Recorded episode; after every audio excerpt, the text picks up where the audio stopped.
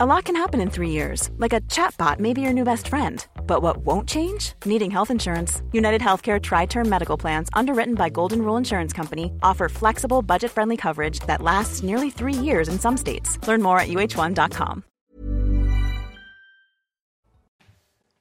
Allez, la matinale, c'est parti. Bienvenue si vous nous rejoignez. Bon réveil. Et à la une de ce mardi matin, des usagers de la SNCF qui appellent à la grève des billets en janvier. À l'origine, une association de voyageurs de la ligne TGV Paris-Tours excédée par l'impact des grèves en décembre.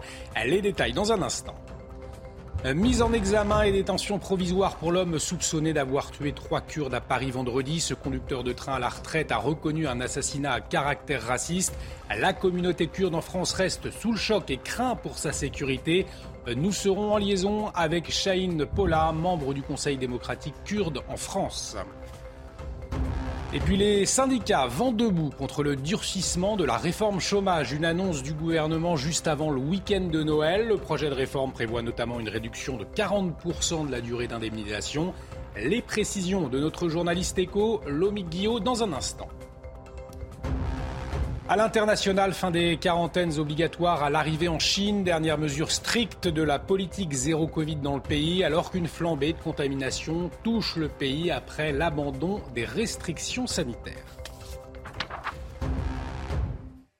Et on démarre donc avec la SNCF et une grève peut en cacher une autre. Après les contrôleurs le week-end dernier, eh bien c'est au tour, Chana, des usagers de faire bloc. Alors plus précisément des usagers des TGV euh, Paris-Tours. Ils appellent à une grève des billets lundi prochain. Alors Olivier, vous allez me demander, une grève des billets, qu'est-ce que ça veut dire? Alors qu'est-ce que ça veut dire justement? Je vais vous expliquer concrètement. Ils veulent tous se regrouper, se masser dans le wagon-bar pour empêcher euh, les contrôleurs euh, de vérifier leurs billets et leurs abonnements. Le détail avec Amina Tadem et Inès Arom. En décembre, les voyageurs de la ligne TGV Paris-Tours ont dû faire face à cinq jours de grève. En réponse, une association regroupant les abonnés de cette ligne lance à leur tour une grève, celle des billets. En janvier, pas de billets. Voilà. C'est vraiment une grève qui est euh, dédiée à une demande d'indemnisation. Si l'association salue le geste de la SNCF quant au remboursement des billets pour les voyageurs dont le train a été annulé, ses adhérents, qui ont pour la plupart un abonnement annuel, se sentent lésés vis-à-vis de la SNCF, qui aujourd'hui indemnise des usagers occasionnels et les usagers, je dirais, euh, en mode loisir, alors que les abonnés euh, fidèles, hein, des abonnés qui euh, utilisent les lignes SNCF quasiment au quotidien, qui dépensent entre 500 et 600 euros par mois, aujourd'hui n'ont pas d'indemnisation. Pour se faire entendre, l'association Tourangelle appelle à la mobilisation dès le 2 janvier avec une action assez singulière. L'idée, c'est de se rassembler dans chaque TGV euh, au niveau de la voiture bar et de refuser de présenter nos abonnements et, nos titres de transport aux contrôleurs qui nous contrôlent. Soutenus par tous les députés et sénateurs d'Indre-et-Loire, les 4000 abonnés du TGV Paris-Tours espèrent obtenir gain de cause. Le mouvement l'avait déjà fait avec succès il y a 10 ans. Alors, Michael Sadoun, ce n'est pas une première finalement, une grève des usagers. Néanmoins, est-ce que euh, celle-ci, elle relève une réelle colère des, Français après ces grèves de décembre, selon vous? Oui, tout à fait. Elle relève d'une colère euh, d'abord d'un consommateur euh, en général de plus en plus habitué à avoir un bon service mm. pour un prix peu cher, habitué à avoir une libre concurrence des services qui, est arrivé encore très récemment pour les services ferroviaires et notamment pour la SNCF, puisque ça a été libéralisé en 2021 suite à la transposition de la directive européenne. Euh, donc je pense que ces grévistes-là ont tort pour plusieurs raisons. D'abord parce qu'ils créent un rapport de force avec euh, les usagers, rapport de force dans euh, le contexte d'une réforme des retraites qui arrive bientôt et pour laquelle ils devraient se préserver. C'est d'ailleurs ce que les syndicats voulaient faire. Et ensuite, rapport de force avec des autorités de la SNCF qui ont pourtant fait des concessions sur une mmh. prime de 600 euros plus une subvention supplémentaire de 600 euros en plus. Euh, dans un contexte où leur salaire a été augmenté de 12% ces deux dernières années, ce qui n'est pas le cas de l'ensemble des Français. Donc je pense que les salariés de la SNCF sont globalement bien lotis et que cette grève sauvage, entre guillemets, euh, ne, ne, sera pas à leur profit dans les mois à venir. effectivement, ça a été euh, assez mal compris hein, par les, usagers. On le disait, qui vont faire grève. À la une, également ce matin, l'homme suspecté d'avoir tué euh, trois Kurdes vendredi dernier à Paris a passé sa première nuit en prison. Il a été mis en, examen hier, placé en détention provisoire, hein, Chana. Et face au juge d'instruction, William M., 69 ans, a reconnu avoir ouvert le feu sur ses victimes parce qu'elles étaient étrangères. Toutes les dernières informations avec Sandra Buisson du service police-justice de CNews. Mise en examen notamment pour assassinat et tentative d'assassinat en raison de la race, l'ethnie, la nation ou la religion, le suspect de la tuerie de la rue d'Anguin a été placé en détention provisoire conformément aux réquisitions du parquet. En garde à vue face aux enquêteurs, il a affirmé avoir une haine des étrangers devenue, je cite, pathologique depuis qu'il a été victime d'un cambriolage en 2016. Sur son périple meurtrier de vendredi, il a expliqué aux policiers qu'il voulait d'abord tuer des étrangers à Saint-Denis où il s'est rendu le matin même, mais qu'il a renoncé notamment parce qu'il n'y avait pas assez de monde à ses yeux sur place. Il a aussi relaté qu'il voulait se suicider après cette attaque pour, je cite, emporter des ennemis dans la tombe, ennemis qu'il désigne comme étant les étrangers non européens. Son profil psychologique et psychiatrique reste à déterminer précisément lors des expertises qui auront lieu dans le cadre des investigations à venir, des investigations qui permettront d'établir établir s'il était en pleine possession de ses capacités psychiques au moment des faits ou si son discernement était altéré, voire aboli. Alors c'est terrible euh, assassinat révoltant. On va en parler tout de suite avec Shahin Paula qui euh, est en liaison avec nous. Shahin Paula, bonjour. Euh, merci d'avoir accepté notre invitation ce matin. Vous êtes membre du Conseil démocratique kurde en France. Alors, on le disait, hein, l'homme suspecté d'avoir tué trois Kurdes vendredi a donc été mis en examen, placé en détention provisoire. Des rassemblements de soutien se sont tenus hier à Paris ou encore à Rennes. Quel est votre état d'esprit ce matin? Bah, Toujours euh, indigné, toujours en colère et toujours aussi désolé, car nous avons perdu euh, nos camarades une deuxième fois en plein cœur de Paris des personnes réfugiées politiques euh, qui s'étaient réfugiées en France, qui étaient sous la protection des autorités françaises. Et il faut savoir que euh, le tueur a dit qu'il visait expressément les Kurdes. En fait, il faut surtout pas l'oublier et le préciser. Pas que les étrangers, mais plus particulièrement les Kurdes. Il visait les Kurdes.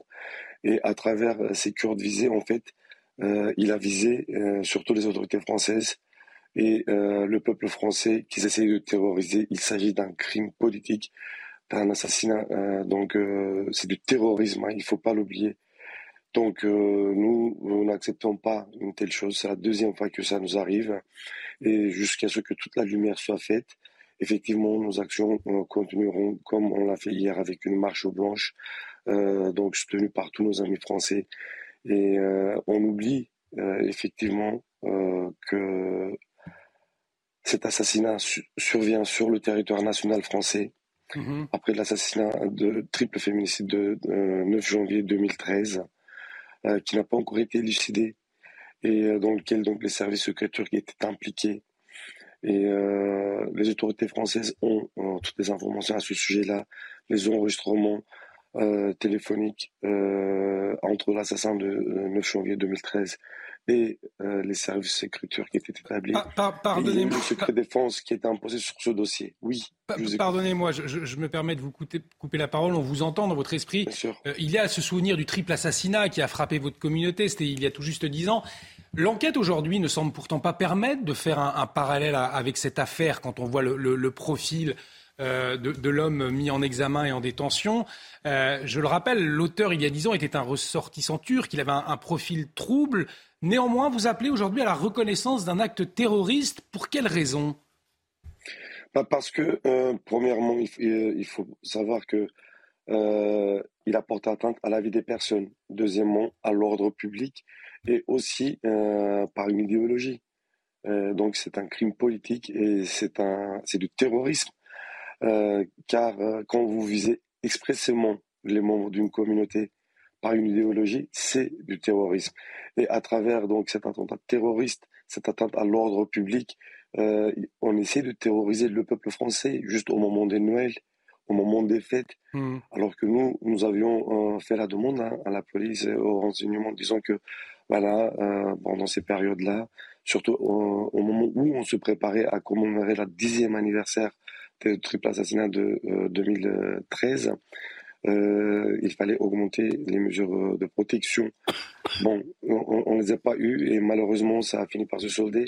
Et euh, il y a des zones d'ombre et c'est assez trouble aussi mmh. concernant donc l'assassin aussi. On ne sait pas qui est-ce qui l'a poussé à commettre ces crimes-là, plus particulièrement contre les Kurdes, car dans ses déclarations, il le dit il le dit, vous pouvez le vérifier, qu'il visait expressément les Kurdes et euh, comme par hasard, la première personne qu'il a tuée, il s'agit de euh, Evin Goyi, donc Madame Emine Kara. Une, figure effectivement De, la, communauté kurde qui a notamment combattu Daesh. Malheureusement, il nous reste très peu de temps pour le temps qui nous est imparti juste en quelques secondes. C'est cette question aujourd'hui, la communauté kurde, vous, vous ne vous sentez pas en sécurité en France? On ne se sent pas en sécurité en France et euh, je vous rappelle que euh, comme euh, avec les affaires de Charlie Hebdo et les attentats de Charlie Hebdo et de Bataclan, vous savez, avant de commettre ces crimes, le membre de Daesh, qui la plupart avaient traversé la Turquie pour venir en France, ensuite avant cela, ils s'étaient pris aux Kurdes d'abord et ensuite ils se sont pris aux autres Européennes. Donc mhm. n'oublions pas que c'est des attentats qui ont été commis sur le territoire national et nous soupçonnons fort bien, vu les déclarations du ministère de l'Intérieur turc, les premières déclarations officielles hein, faites par la Turquie, qui dit oui, notre président éliminera le terroriste en Turquie et euh, partout dans le monde concernant cette affaire pas tous les présager que derrière, effectivement, euh, il y, euh, y, a la Turquie et les services secrets Merci. Il faut élucider justement le parcours de ce tueur, surtout pendant la période de détention. Et on suivra bien évidemment l'enquête de près. Merci euh, à vous, Chahine Paula, d'avoir réagi ce matin sur notre antenne. Je vous le rappelle, vous êtes membre Conseil démocratique kurde. En France, au, volet diplomatique à présent, toujours concernant cette affaire, la Turquie a convoqué hier l'ambassadeur français au ministère turc des Affaires étrangères, puisqu'Ankara reproche à la France hein, d'avoir lancé une propagande anti-Turquie depuis euh, vendredi dernier, Chana. Et notamment après les manifestations à, Paris des partisans du PKK, le Parti des travailleurs du Kurdistan. Certaines de leurs porte-cartes euh, faisaient un lien direct entre la Turquie et William M., le meurtrier. On va euh, maintenant s'intéresser à cette autre actualité en France, toujours concernant les hôpitaux. Des hôpitaux qui sont euh, sous tension, hein. on, vous le dit chaque jour, face au manque de personnel, les établissements de santé de Périgueux, Bergerac, Sarlat, eh bien, ils ont décidé d'agir. Et pendant la période des fêtes, les services d'urgence n'ouvrent plus euh, tous les jours. Une décision inquiétante pour quatre élus du département qui ont publié une tribune ce week-end. Je vous propose d'écouter Pascal Martin, député La France Insoumise, signataire de cette tribune. Ce qui me révolte particulièrement, c'est le, manque de soignants et le manque de moyens pour l'hôpital. Tout le monde est plein de bonne volonté, mais les soignants et les soignantes euh, sont épuisés et euh, on ferme des lits parce qu'il n'y a pas de soignants et les soignants sont épuisés, donc ils s'arrêtent euh, de travailler et donc on ferme encore des lits. Donc c'est un système qui tourne en rond et qui ne fonctionne plus. Euh, j'ai lu aujourd'hui que pour la première fois depuis 1945, la France voit son taux de mortalité chez les enfants euh, augmenter. C'est quand même euh, très alarmant puisque nous étions dans un pays où le système de santé était plutôt montré positivement. Aujourd'hui, on va, on va être un pays où on va avoir de moins en moins confiance dans notre système de santé. Et aujourd'hui, moi, les professionnels de santé que je fréquente me le disent, il y a des personnes qui ne se soignent plus parce qu'elles n'ont plus accès euh, aux soins, en fait. Et puis à cette crise s'ajoute une épidémie de, grippe du jamais vu, 118% en plus d'une semaine. On va en parler justement à, 7h30. Éric Revu, le chef des urgences hôpital Lariboisière, euh, sera en liaison avec nous pour nous expliquer euh, ce qui se passe. On va maintenant passer à l'économie avec vous. Mon cher Lomic, on revient sur cette mauvaise surprise de Noël. Les syndicats, eux, sont pas contents, hein, puisque le gouvernement a annoncé juste avant le week-end un durcissement de son projet de réforme de l'assurance chômage. Alors dites-nous tout, précisez-nous, euh, qu'est-ce qui est exactement prévu, Lomic? Alors reprenons un petit peu euh, l'histoire, Olivier, si vous le voulez bien. Avec sa réforme de l'assurance euh, chômage, le gouvernement veut rendre la durée d'indemnisation variable en fonction de l'état du marché du travail.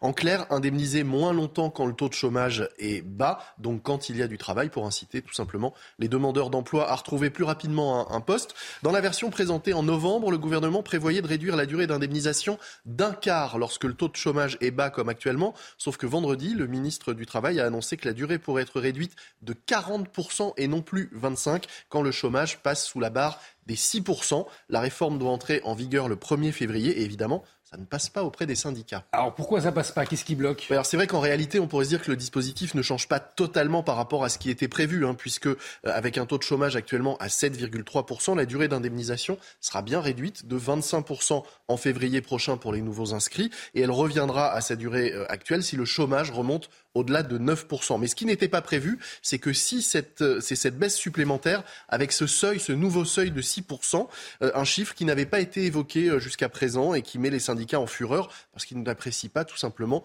de se retrouver devant le fait accompli et de ne pas avoir été consultés sur ce nouveau seuil. Avec 40%, le gouvernement lance les soldes, a ainsi déclaré un représentant du syndicat CFE-CGC à nos confrères des échos. Il est vrai que le ministre avait évoqué la possibilité d'un durcissement, mais uniquement en cas de chômage inférieur à 5%.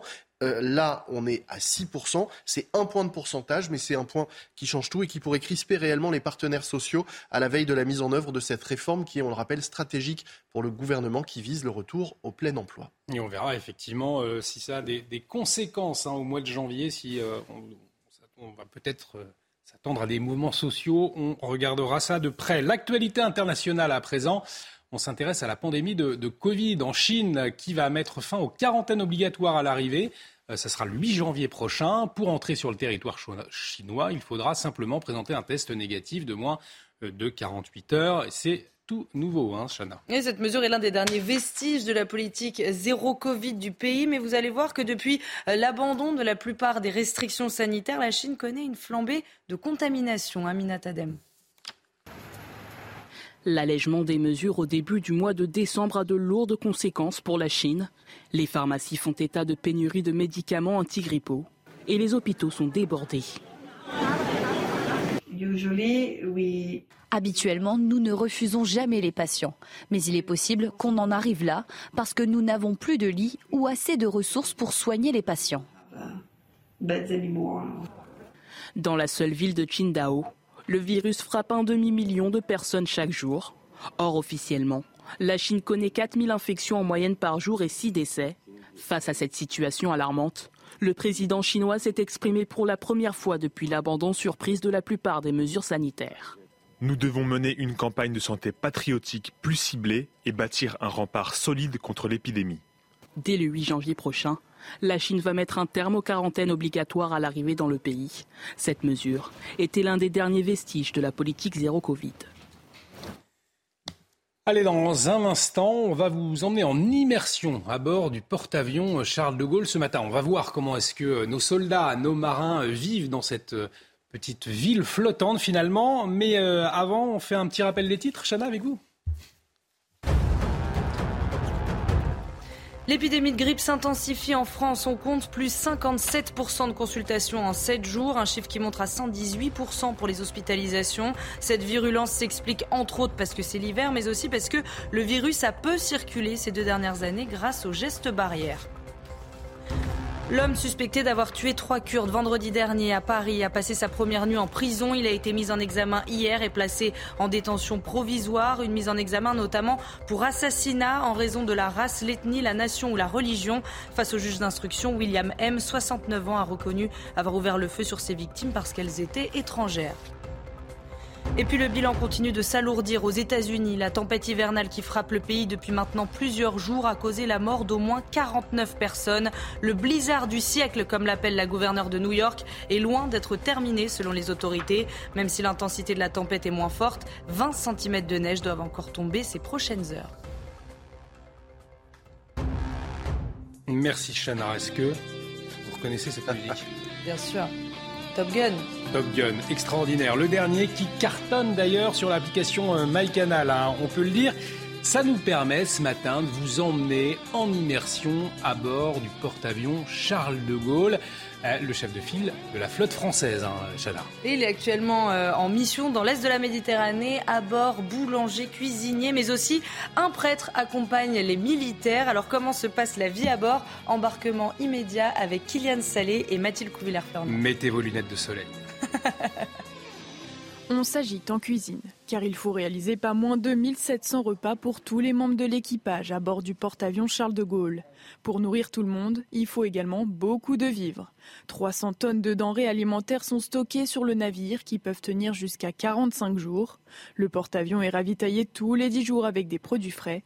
Objectif, faire plaisir aux marins. C'est vraiment la motivation du bord parce que euh, pour être bien dans ton travail, eh ben, l'assiette et euh, le moral est dans les assiettes et euh, c'est notre objectif majeur, surtout en opération. puisqu'il y a des moments qui peuvent être assez difficiles, assez fatigants, et le bonheur et le bien-être dans les assiettes, c'est essentiel. À travers les couloirs, une nouvelle odeur flotte, celle du linge propre. Le porte-avions possède sa propre buanderie avec 10 machines à laver et 6 sèche-linges. Ici, à bord du Charles de Gaulle, tout est fait pour reproduire un quotidien presque normal, jusqu'à même recréer un lieu de prière. Là, il y a la messe qui est dite euh, deux fois par jour, le matin et le soir, trois fois le dimanche. Et puis c'est aussi un endroit pour, euh, pour euh, enfin, discuter avec les, les, marins, les confesser. Pour les membres de l'équipage, toutes ces attentions sont essentielles, eux qui peuvent parfois passer plusieurs mois en mer. Et les pistes qui servent d'ailleurs aussi à, faire du sport pour les militaires. On les voit parfois faire des footings, tourner en, rond. Euh, ce qui m'amène, bien sûr, au journal des sports tout de suite, mais ce ne sera pas de la course à pied avec du football. Et hop, France par brise. En cas de bris de glace, du coup, vous êtes à l'heure pour votre programme avec France par brise et son intervention rapide. Et je le disais, du football avec le Boxing, Boxing Day en Angleterre, le championnat anglais qui reprend donc avec la, après la Coupe du Monde. Arsenal recevait hier soir West Ham à l'Emirates Stadium. Après avoir été mené au score, les Gunners ont renversé le match. Score final 3 buts à 1. Arsenal reste leader au classement avec 7 points d'avance sur le dauphin Newcastle.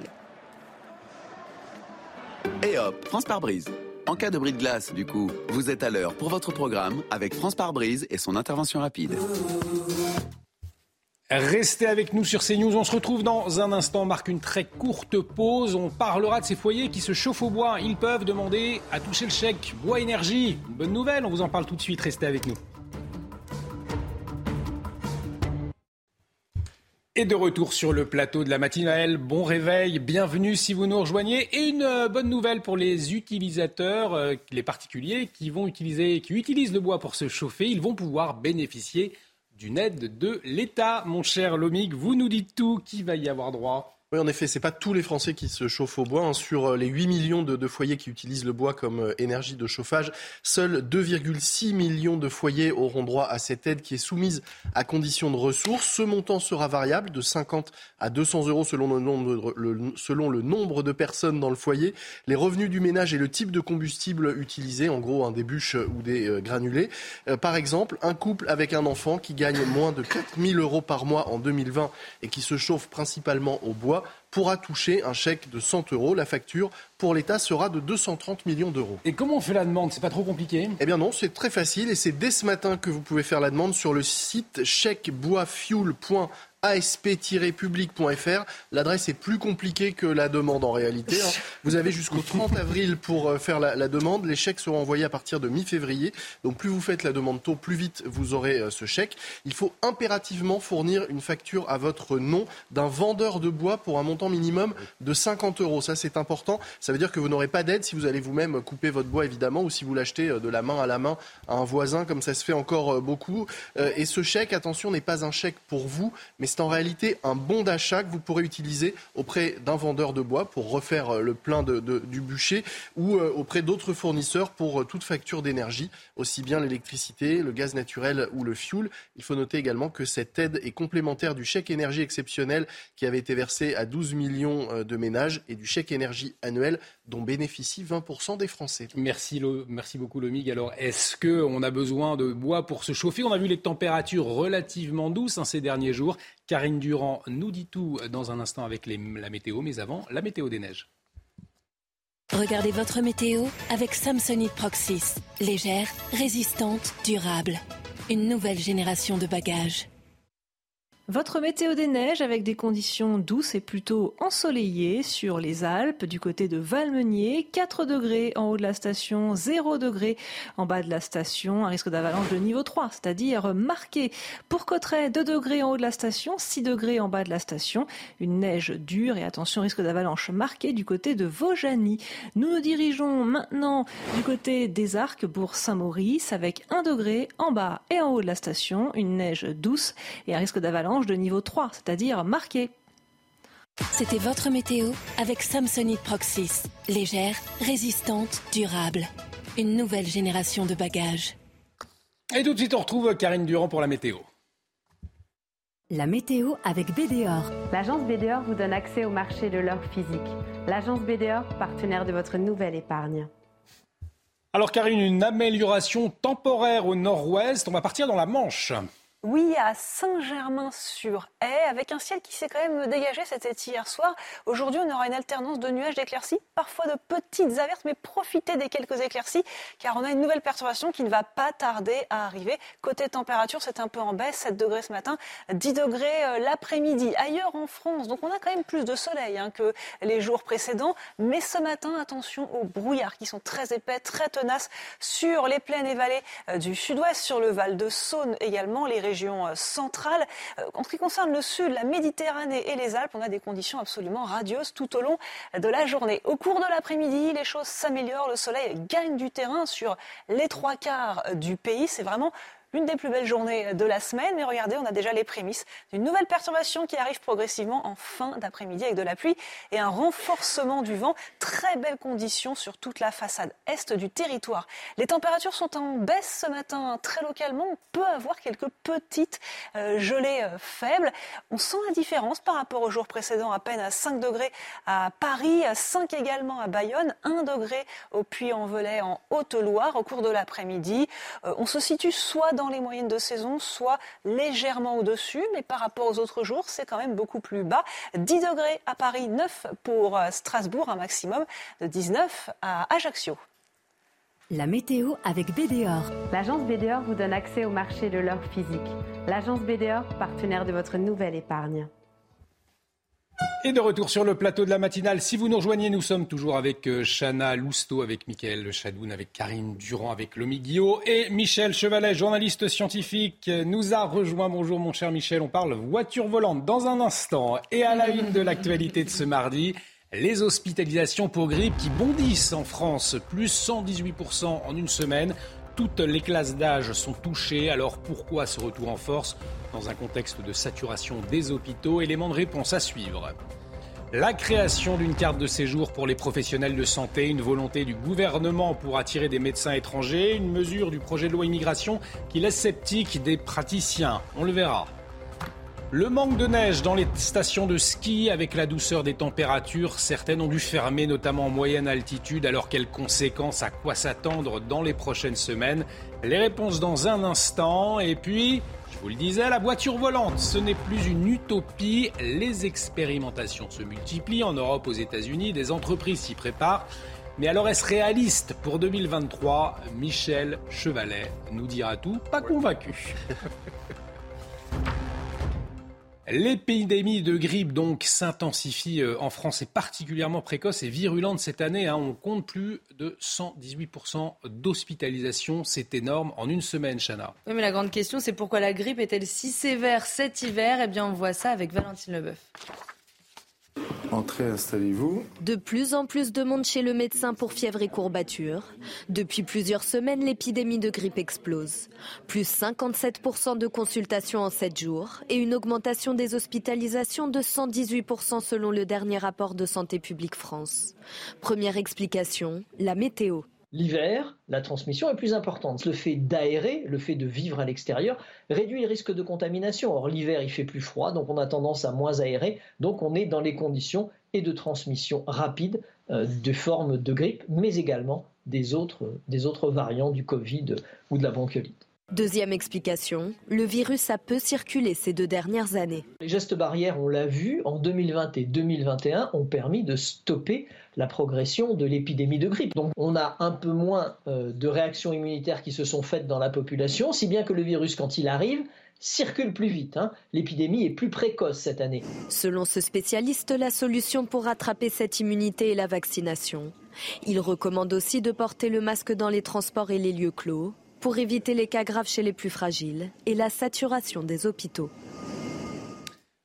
Une épidémie de grippe dans un contexte de saturation des hôpitaux. Alors si c'était la solution pour pallier au manque de personnel dans les hôpitaux, le projet de loi immigration qui sera présenté en Conseil des ministres le mois prochain, eh bien il prévoit la création d'une carte de séjour talent, profession médicale. Alors c'est quoi l'objectif, Chana? C'est de faciliter les démarches pour les étrangers qui veulent travailler à l'hôpital, mais vous allez voir que cette nouvelle carte a ses limites. Célia Barotte.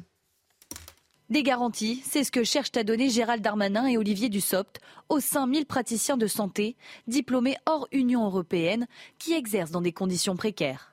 La carte de séjour, talent profession médicale et de la pharmacie est envisagée sous deux formes différentes. La première, d'une durée maximale de 4 ans, attribuée à ceux ayant réussi les épreuves anonymes de vérification des connaissances fondamentales et pratiques.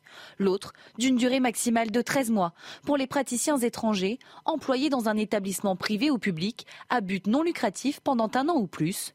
Une seconde forme pointée du doigt par la Fédération des praticiens de santé. On donne une carte de séjour de 13 mois et si le candidat ne réussit pas son examen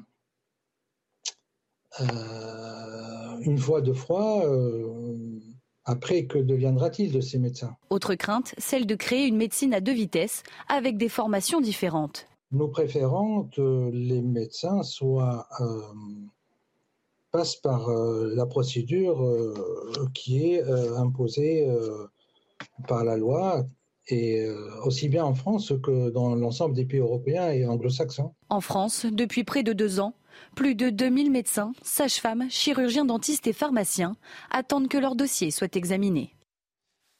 Alors, Michael Sadoun, vers une carte de séjour dédiée pour les médecins étrangers pour répondre donc à la crise de l'hôpital, on l'a bien compris, c'est une fausse bonne idée selon vous? Non, je pense que c'est une bonne idée dans la mesure où, euh, où, elle reste temporaire et où les conditions restent euh, aussi, aussi dures. Si la France euh, manque maintenant de personnel de santé, il est normal que les étrangers qui travaillent chez elle et qui sont donc bénéfiques au pays bénéficient de, de, droits au même titre que les autres. ceci dit, on a quand même supprimé le numerus clausus pour que la mm. France recommence à produire assez de médecins pour pour elle et arrêter de les importer de l'étranger. Donc c'est une bonne solution seulement si elle reste temporaire. Alors il y a un autre secteur qui marche pas fort, euh, c'est la SNCF hein, euh, ces, ces, derniers jours. Et une grève, vous allez le voir, pour en cacher une autre après les contrôleurs le week-end dernier eh bien, c'est au tour, cette fois, des usagers euh, de, faire bloc, Chana. Et plus précisément, les usagers de la ligne TGV Paris-Tours, ils appellent à une grève des billets lundi prochain. En fait, ils veulent se masser dans le wagon-bar pour empêcher les contrôleurs de euh, vérifier euh, leurs billets et leurs abonnements. Alors, comme tous les matins, on vous consulte, on vous donne la parole dans la matinale. Et ce matin, on vous pose cette question. Est-ce que cette grève des billets est une bonne idée, selon vous? Écoutez vos réponses, c'est votre avis. Si c'est une manière de protester et si c'est une manière pour que les choses puissent avancer après, bah, pourquoi pas, mais c'est vrai que c'est un peu extrême peut-être. Ouais, euh, il y a des règles, il faut s'y plier. Enfin, ça paraît logique de présenter son billet. Vu que la SNCF, ils nous prennent, euh, ils nous prennent à la gorge et tout, euh, pourquoi pas au final hein.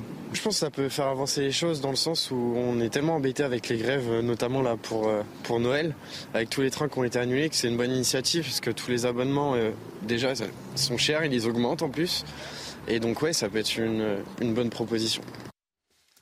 Alors, il n'y a pas que la France qui a des, soucis de grève, il y a aussi le, Royaume-Uni. Et là, c'est une, une, autre échelle. Hein. Des, des, grèves massives frappent le pays, Chana. Oui, personnel militaire, fonctionnaires et infirmières se mobilisent notamment contre l'inflation. Alors si elle frôle aujourd'hui euh, les 11%, elle pourrait bientôt atteindre un niveau record depuis 40 ans. Les explications de notre correspondante à Londres, Sarah Menaille.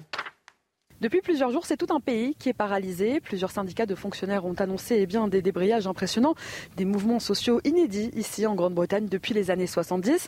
Infirmières, cheminots, employés de la poste, ambulanciers, tous réclament la même chose, des augmentations de salaire indexées sur l'inflation, une inflation qui atteint presque eh bien, les 11% aujourd'hui au Royaume-Uni. Alors pour l'instant, le gouvernement conservateur de Rishi Sunak refuse de céder. Reste à savoir combien de temps va-t-il pouvoir tenir.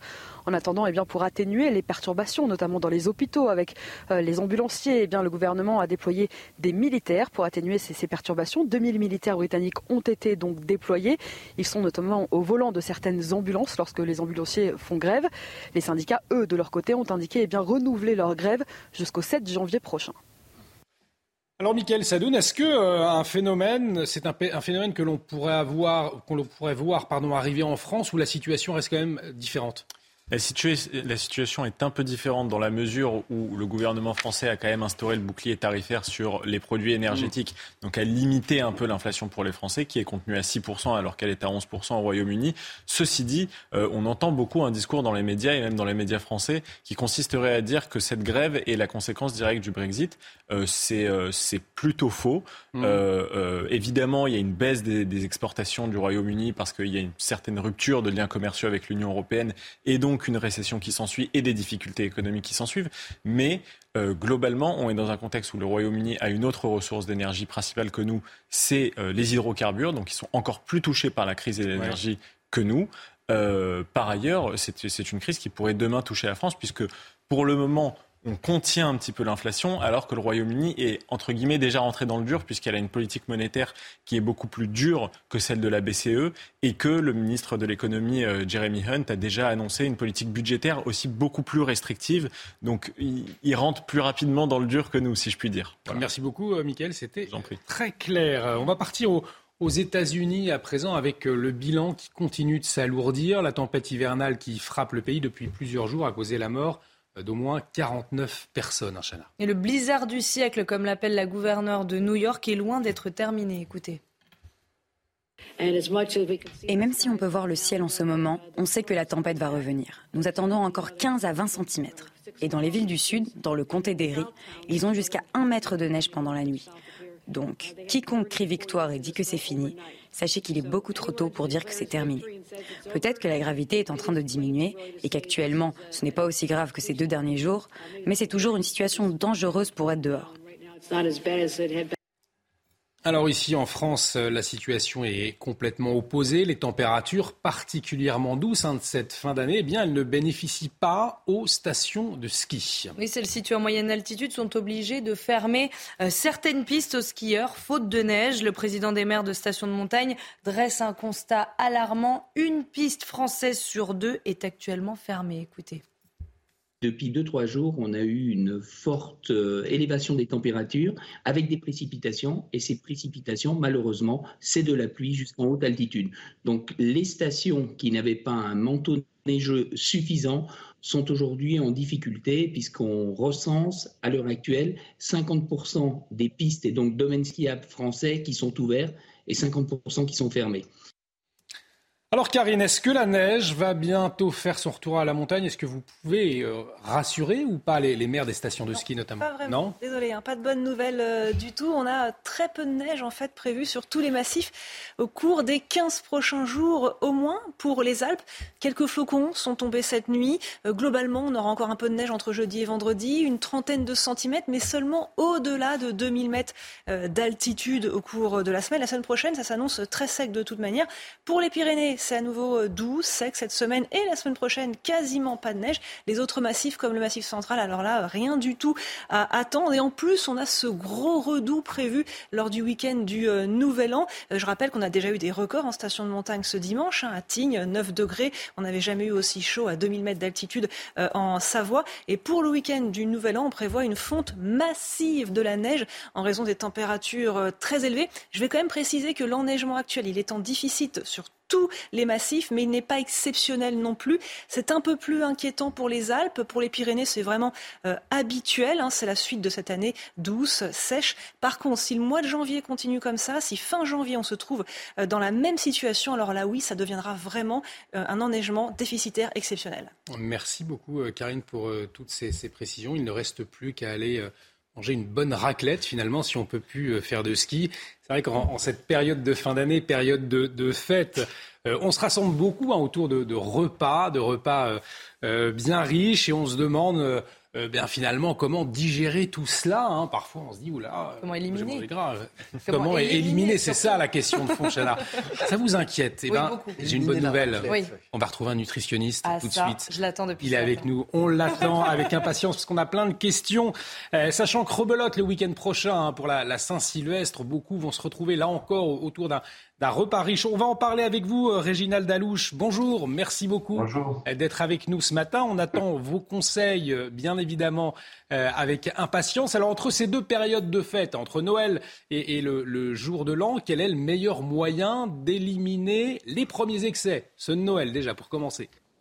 Alors écoutez, d'abord, je voudrais juste faire une petite remarque, c'est que les choses sont assez bien faites c'est qu'on sait que lorsqu'on fait deux excès en 48 heures, en fait, on a la mémoire de l'excès et toute la semaine, on va consommer plus parce qu'on vient des cavernes et c'était l'époque où on disait s'il y a de l'abondance, c'est qu'il y a eu de la chasse, il faut se remplir. Et les fêtes sont assez bien faites parce que vous avez vu, il y a une semaine entre Noël et le jour de l'an, et donc on a le temps de récupérer. Alors comment récupère-t-on? Il faut savoir que le grand acteur de, votre, de vos réveillons et de vos repas de réveillon, c'est votre foie. Pourquoi Parce que c'est le foie qui stocke le gras, c'est le foie qui stocke les sucres, c'est lui qui va le libérer. Et alors le foie, il y a des choses qu'il redoute et il y a des choses qu'il aime bien. Alors, qu'est-ce qui redoute le foie En gros, hein, c'est euh, bon, il redoute l'alcool, bien sûr. Donc l'alcool, il faut le réguler, ne serait-ce que parce que si on prend sa voiture, c'est absolument inconscient de consommer trop d'alcool, euh, voire d'en consommer euh, un petit peu. deuxièmement, ce qu'il redoute, c'est les gros apports de sucre. Hein. c'est pour ça que dans un dîner de réveillon, euh, si vous avez par exemple du foie gras, ben, évitez de manger trop de pain avec. Si vous avez des, fruits de mer, évitez de charger en pain, de charger en féculents, parce que lorsqu'il voit arriver ces féculents, eh ben, le foie doit traiter ce sucre et donc il va être obligé de travailler, de travailler beaucoup. Si en plus vous mettez dessus des graisses saturées, très saturées, là vous allez le rendre totalement euh, inflammé et c'est vrai qu'après il faudra du temps pour récupérer. Je vous donnerai quelques éléments pour récupérer ensuite. Donc en fait votre grand acteur c'est le foie et surtout si vous en plus vous prenez des médicaments par ailleurs. Hein. Donc euh, soyez gentil avec votre corps pendant le réveillon. Euh, vous pouvez faire la fête parce que faire la fête c'est absolument indispensable parce que le mental et le foie ça marche ça marche ensemble. Mais essayez d'être raisonnable sur les quantités d'à côté l'alcool, les féculents, les grosses graisses bien saturées. Vous avez parlé de raclette tout à l'heure. Bon, bah, il y, a les fondus, les raclettes. Il ne faut pas non plus que la viande soit trop grasse. Euh, si c'est une fondue, bah, la fondue, c'est gras, de toute façon. Donc, rendez-la exceptionnelle. Alors justement, comment... comment... on fait? Il nous reste malheureusement euh, très peu de, temps. Néanmoins, cette question nous intéresse tous ici autour de la table. Quelles sont vos, vos astuces pour de mieux digérer, pour mieux récupérer après un repas de fête? Alors, la, première chose, c'est euh, le foie, paradoxalement, il adore l'exercice. Pourquoi? Parce que lorsque nous nous parlons actuellement, il y a un litre et demi de votre sang qui passe par votre foie. C'est au repos. Eh bien, figurez-vous que lorsque vous faites de l'activité physique et un peu de fractionné, vous allez augmenter le débit cardiaque et donc vous allez augmenter le débit du sang dans le foie. Eh bien, figurez-vous que c'est magique. La détoxification du foie, le fait de, de mieux métaboliser, elle est liée au débit cardiaque plus vous augmentez le début cardiaque, plus vous augmentez la capacité du foie à se détoxifier. Donc première chose, essayez de faire un peu d'exercice. Je sais que c'est un peu, ça paraît un peu incongru, mais si vous pouvez, euh, soit la veille d'ailleurs, soit le lendemain, faire un peu d'exercice, vous allez aider votre foie à se détoxifier. Deuxièmement, il adore l'hydratation. Il faut l'hydrater. De l'eau. De l'eau, mm. de l'eau, de l'eau, et, éventuellement, sûrement pas gazeuse, trop gazeuse, parce que souvent elle est très salée.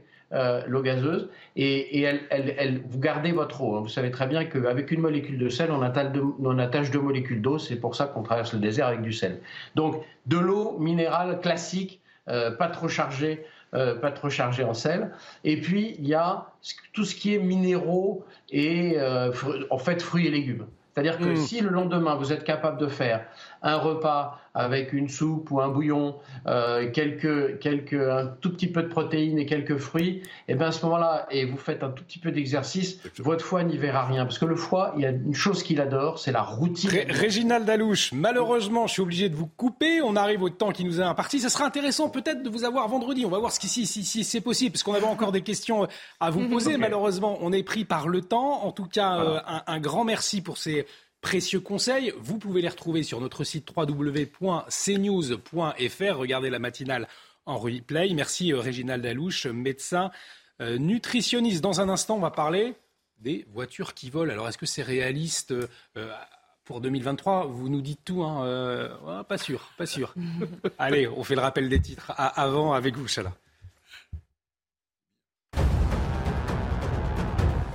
À partir d'aujourd'hui, si vous vous chauffez au bois, vous pourrez demander à recevoir une nouvelle aide, un chèque énergie allant de 50 à 200 euros. Le gouvernement veut soutenir les ménages face à la flambée du prix. Ce chèque concernera 2 600 000 ménages pour un budget total de 230 millions d'euros. La Turquie a convoqué l'ambassadeur français au ministère turc des Affaires étrangères. Ankara reproche à la France d'avoir lancé une propagande anti-Turquie depuis la fusillade qui a causé la mort de trois Kurdes vendredi dernier, notamment après les manifestations à Paris de partisans du PKK, le Parti des travailleurs du Kurdistan. Certaines de leurs pancartes faisaient un lien direct entre la Turquie et William M, le tireur. Et puis la pandémie de Covid, la Chine mettra fin aux quarantaines obligatoires le 8 janvier prochain. Pour entrer sur le territoire chinois, il faudra simplement présenter un test négatif de moins de 48 heures. Cette mesure est l'un des derniers vestiges de la politique zéro Covid du pays. Mais depuis l'abandon de la plupart des restrictions au début du mois, la Chine connaît une flambée de contamination. Merci ma chère Chana. Vous avez vu le cinquième élément avec euh, Bruce Willis? Bien sûr. Ça vous parle? Et on va se poser la question ce matin, est-ce que l'avenir passera par la voiture volante? Puisque depuis quelques années, eh bien des tests sont réalisés. Alors en Europe, aux États-Unis ou encore à, Singapour, Michel Chevalet, éclairez-nous, parce que ce matin on se dit tous, oui, en 2023, on va pouvoir voyager en voiture volante, euh, tous les embouteillages, il n'y en aura plus, ce sera réglé. À quelle, à quelle échéance, Michel ah, C'est une là. Ah, c'est James Bond. Ah, et puis vous vous souvenez aussi, euh, euh, on avait vu aussi Louis de Funès face à. Oui. avec la déesse, la déesse, 10, la déesse qui volait. Voilà. Bon. Alors, faut, faut être un peu sérieux. Euh, ça, un monde qui bouge beaucoup. Alors, il y a deux solutions.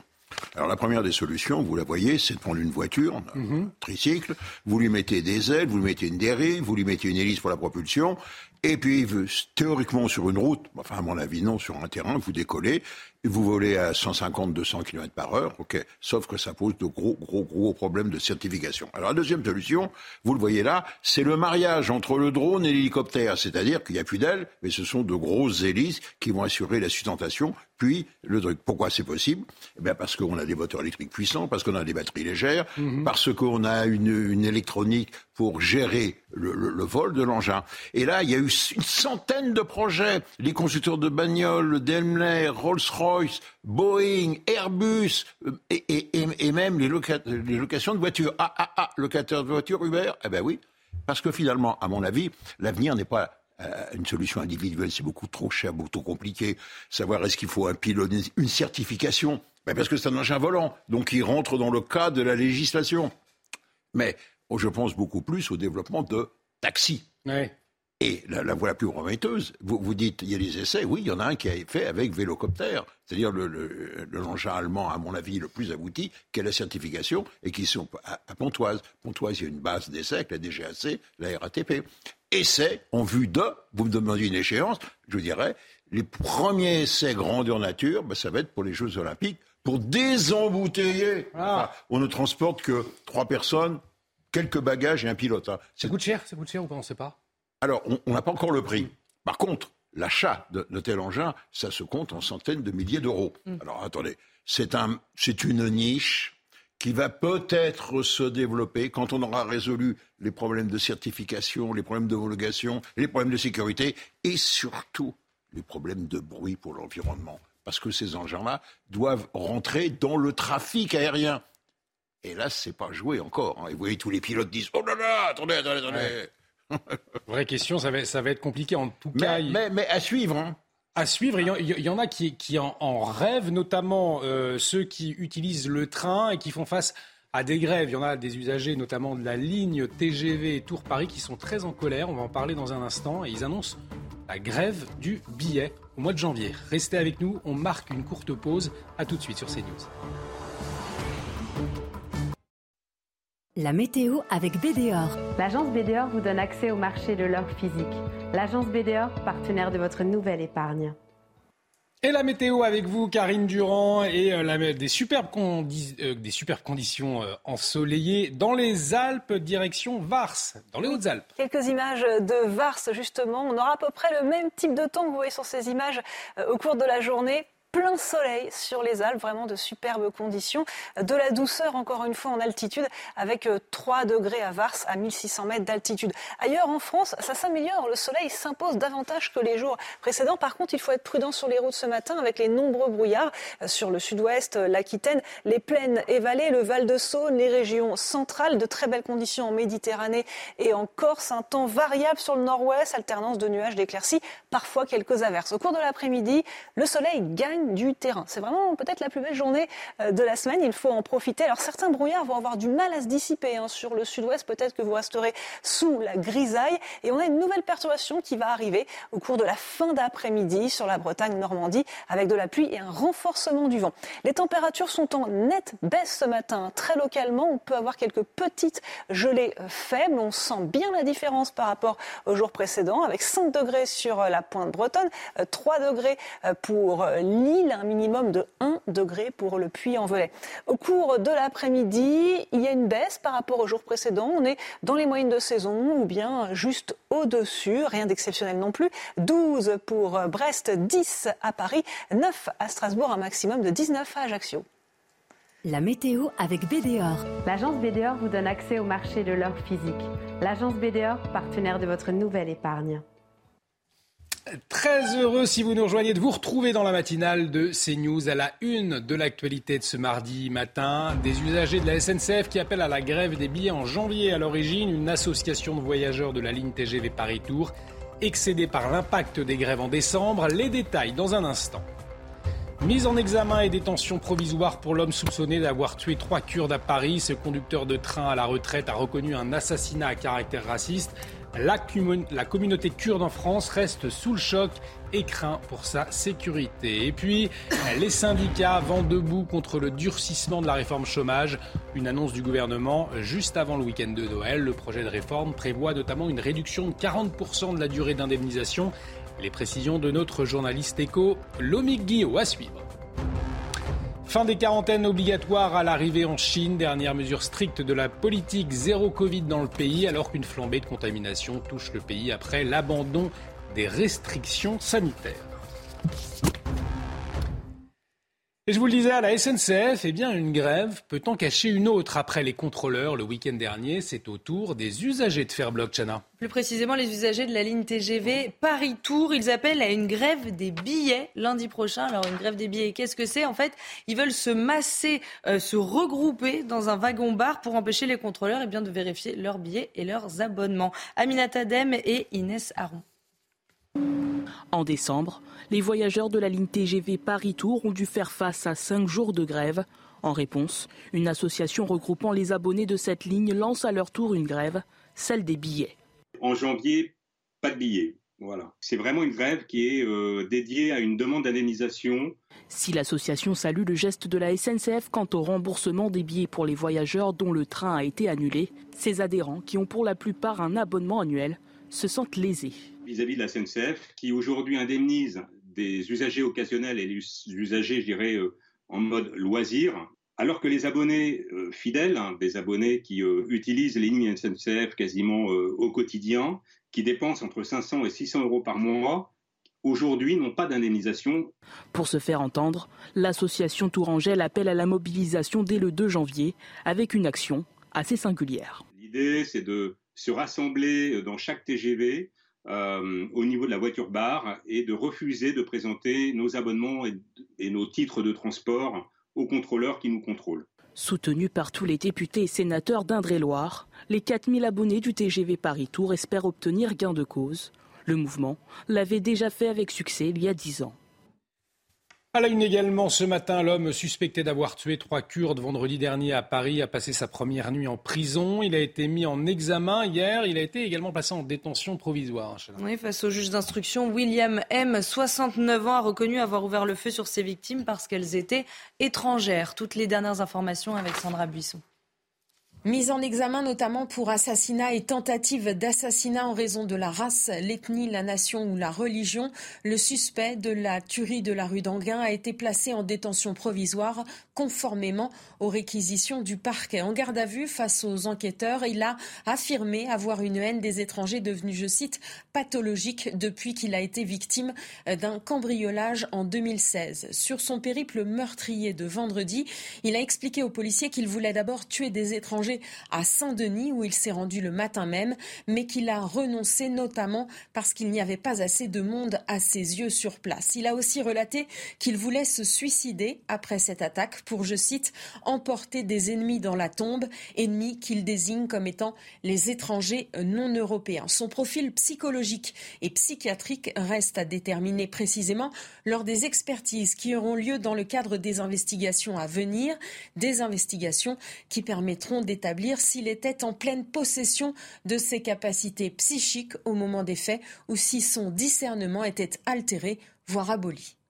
Et toujours dans cette affaire, j'ajoute que la Turquie a convoqué hier l'ambassadeur français au ministère turc des Affaires étrangères, Ankara, qui reproche à la France d'avoir lancé une propagande anti-Turquie euh, depuis vendredi dernier.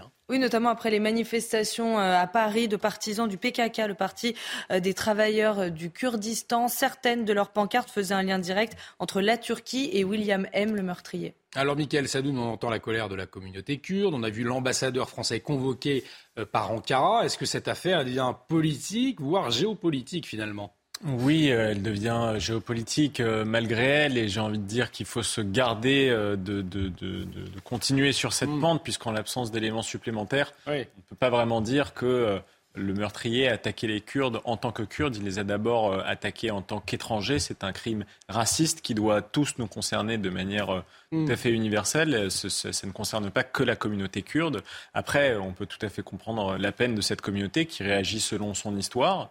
Voilà, il y a eu un précédent il y a dix ans, donc euh, mm. il, projette le même scénario. Et aussi selon une situation internationale géopolitique, on rappelle que quand même les Kurdes euh, demandent à avoir leur État, le Kurdistan, depuis maintenant 100 ans, puisque cet État leur a été promis pendant les accords de Sèvres en 1920, mm.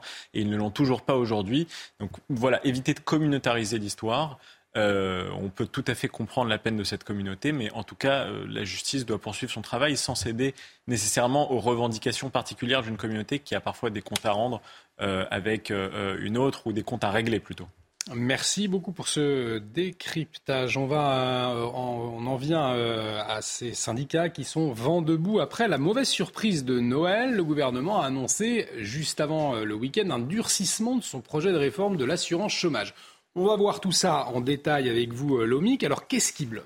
Alors, en réalité, si on reprend les choses, euh, Olivier, la réforme de mm. l'assurance chômage, il y a une, un principe, c'est de réduire la durée d'indemnisation quand le taux de chômage est bas, comme c'est le cas actuellement, pour inciter les demandeurs d'emploi à retrouver, à reprendre plus rapidement euh, un poste. Dans la version présentée en novembre, le gouvernement prévoyait de, réduire la durée d'indemnisation d'un quart lorsque le chômage est à un taux bas comme actuellement. Sauf que vendredi, le ministre du Travail a annoncé que quand euh, le taux passerait sous les 6%, eh bien la durée ne serait plus réduite de 25%, mais de 40%. Cette réforme doit entrer en vigueur le 1er février et les syndicats eh bien, sont en colère de découvrir ce nouveau seuil. Alors justement, je vous repose pourquoi ils sont en colère, qu'est-ce qui bloque? Eh Ils sont en colère de ne pas avoir été mis au courant. En fait, jusqu'à mm. présent, le ministre avait effectivement évoqué un durcissement possible, mais seulement si le chômage passait sous les 5%. Là, ce, seuil de 6% les a pris de, court. Alors, il faut relativiser, hein, ça ne change pas totalement la réforme. Euh, le 1er février, euh, ce sera bien 25% qui seront euh, appliqués puisque le taux de chômage est actuellement à 7,3%. Le taux remontera au taux plein si le chômage repasse au-dessus des 9%. Et puis cette barre des 6% reste symbolique parce qu'en réalité, en France, le chômage n'a pas été en dessous de 6% depuis le début des années 80, soit il y a plus de 40 ans. Donc on voit bien, c'est un peu un rapport de force qui va jouer entre le gouvernement et, les syndicats qui n'apprécient pas cette, ce changement des règles en, cours de route, qui dénoncent des soldes du gouvernement et qui se crispent un peu à l'approche de la mise en œuvre de cette réforme essentielle, hein, puisque euh, la stratégie du gouvernement, c'est de viser le plein emploi. Merci beaucoup, Lomic, pour toutes ces euh, précisions. On va continuer euh, à parler euh, d'économie maintenant. On va recevoir Franck Delvaux, il est restaurateur, c'est le président UMIH euh, Paris-Île-de-France, euh, puisque la Chambre régionale de commerce et de l'industrie s'inquiète. La rentrée 2023 s'annonce compliquée pour les sociétés franciliennes. Alors pourquoi? Parce qu'il y a ces entreprises mort-vivantes, hein, ce qu'on appelle les, entreprises zombies, qui étaient artificiellement maintenues en vie, finalement, sous perfusion des aides publiques, notamment après le Covid. Franck Delvaux, on en parle avec vous. Bonjour, merci euh, d'avoir accepté notre invitation euh, ce matin euh, sur CNews. Le secteur de la, de la restauration, il n'est pas épargné par ces craintes de la Chambre régionale de commerce et d'industrie? Non, effectivement, on n'est pas épargné. Vous avez raison. Euh, pour essentiellement deux, points. Le premier sont les prêts garantis par l'État, puisque malgré nos demandes, le gouvernement persiste à ne pas vouloir décaler de façon automatique les prêts garantis par l'État sur 10 ans. Euh, on ne demande pas à ce qu'on nous les offre, on demande simplement à ce qu'on nous les étale sur quatre années supplémentaires. Et puis deuxièmement, le point le plus important, la crise énergétique, puisqu'aujourd'hui, pour nos métiers, je vous rappelle que nous avons des compteurs supérieurs à 36 kWh dans la restauration, mais aussi dans l'hôtellerie on n'a pas de bouclier tarifaire énergétique. Or, on nous propose euh, des prix aujourd'hui qui sont multipliés par plus de 5, 6, voire 7, jusqu'à 8. Donc aujourd'hui, ce ne sera pas possible. On ne peut pas multiplier le prix du bœuf bourguignon par 8, vous le comprenez bien. On ne peut pas multiplier les prix des chambres d'hôtel par 8. Donc il nous faut absolument un bouclier tarifaire énergétique. Alors on, en parlait justement hier sur ce plateau avec Lomique Guillot qui, qui, est avec nous ce matin. En 2022, le secteur de la restauration euh, retrouve pourtant des couleurs. Hein. Fin novembre, c'est l'OMIC qui nous le disait, le chiffre d'affaires du secteur était en hausse de 13% par rapport euh, à la même période l'an dernier. Pour autant, euh, ce n'est pas suffisant justement pour rembourser les, aides post-Covid et pour faire face à l'inflation, à la hausse du prix de l'énergie effectivement, j'ai vu cette étude aussi, j'ai lu cette étude. Il faut voir que c'est une étude qui, qui, mélange un peu tous les chiffres. il y a également les chiffres de la restauration rapide, qui a très bien fonctionné. Là, aujourd'hui, là, ce matin, on parle de la restauration commerciale, des restaurants, des cafés, des brasseries, où, oui, c'est une bonne année, mais pas euh, jusqu'à 13% d'augmentation de chiffre d'affaires. Et puis, vous comprenez bien que quand vous avez un prix d'énergie qui est multiplié, comme je vous le disais, par, par plus de 5, jusqu'à 8, hein, c'est les propositions qu'on a aujourd'hui ce matin, euh, ce ne sera, ce sera pas possible. Il nous faut un bouclier tarifaire énergétique ou des prix réglementés, comme pour euh, les commerces qui ont des compteurs inférieurs à 36 kWh. Parce qu'il y, a un paradoxe, on parle euh, en même temps d'un manque de personnel dans la restauration, dans le même temps, euh, à vous entendre, c'est-à-dire qu'en 2023, des restaurants vont être euh, obligés de fermer, donc du chômage en plus finalement. Oui, vous, avez tout à fait raison de le souligner. Il y a, un, il y a un, véritable paradoxe. Aujourd'hui, oui, on manque de bras, on manque de main-d'œuvre, mais j'oserais dire, j'espère qu'on va continuer à monter, manquer de main-d'œuvre en 2023. Parce que si rien n'est fait entre les PGE et puis ces tarifs d'électricité, ben, euh, on n'aura même plus à embaucher en 2023. Merci beaucoup euh, Franck Delvaux pour votre éclairage ce matin euh, sur CNews. Je rappelle, vous êtes restaurateur, président UMIH Paris, Île-de-France. On va s'intéresser à présent à, la pandémie de Covid, plus précisément en, Chine, puisque la Chine va mettre fin aux quarantaines obligatoires à, l'arrivée. Ça sera le 8 janvier prochain. Alors désormais, pour entrer sur le territoire chinois, les règles changent. Chana, il faudra simplement présenter un test négatif de moins de 48 heures, hein, c'est ça? Oui, cette mesure est l'un des derniers vestiges de la politique zéro Covid du pays. Mais vous allez voir que depuis l'abandon de la plupart des restrictions, la Chine connaît une flambée de cas de contamination. Aminat Adem. L'allègement des mesures au début du mois de décembre a de lourdes conséquences pour la Chine. Les pharmacies font état de pénurie de médicaments antigrippaux et les hôpitaux sont débordés. Habituellement, nous ne refusons jamais les patients, mais il est possible qu'on en arrive là parce que nous n'avons plus de lits ou assez de ressources pour soigner les patients. Dans la seule ville de Qingdao, le virus frappe un demi-million de personnes chaque jour. Or, officiellement, la Chine connaît 4000 infections en moyenne par jour et 6 décès. Face à cette situation alarmante, le président chinois s'est exprimé pour la première fois depuis l'abandon surprise de la plupart des mesures sanitaires. Nous devons mener une campagne de santé patriotique plus ciblée et bâtir un rempart solide contre l'épidémie. Dès le 8 janvier prochain, la Chine va mettre un terme aux quarantaines obligatoires à l'arrivée dans le pays. Cette mesure était l'un des derniers vestiges de la politique zéro Covid.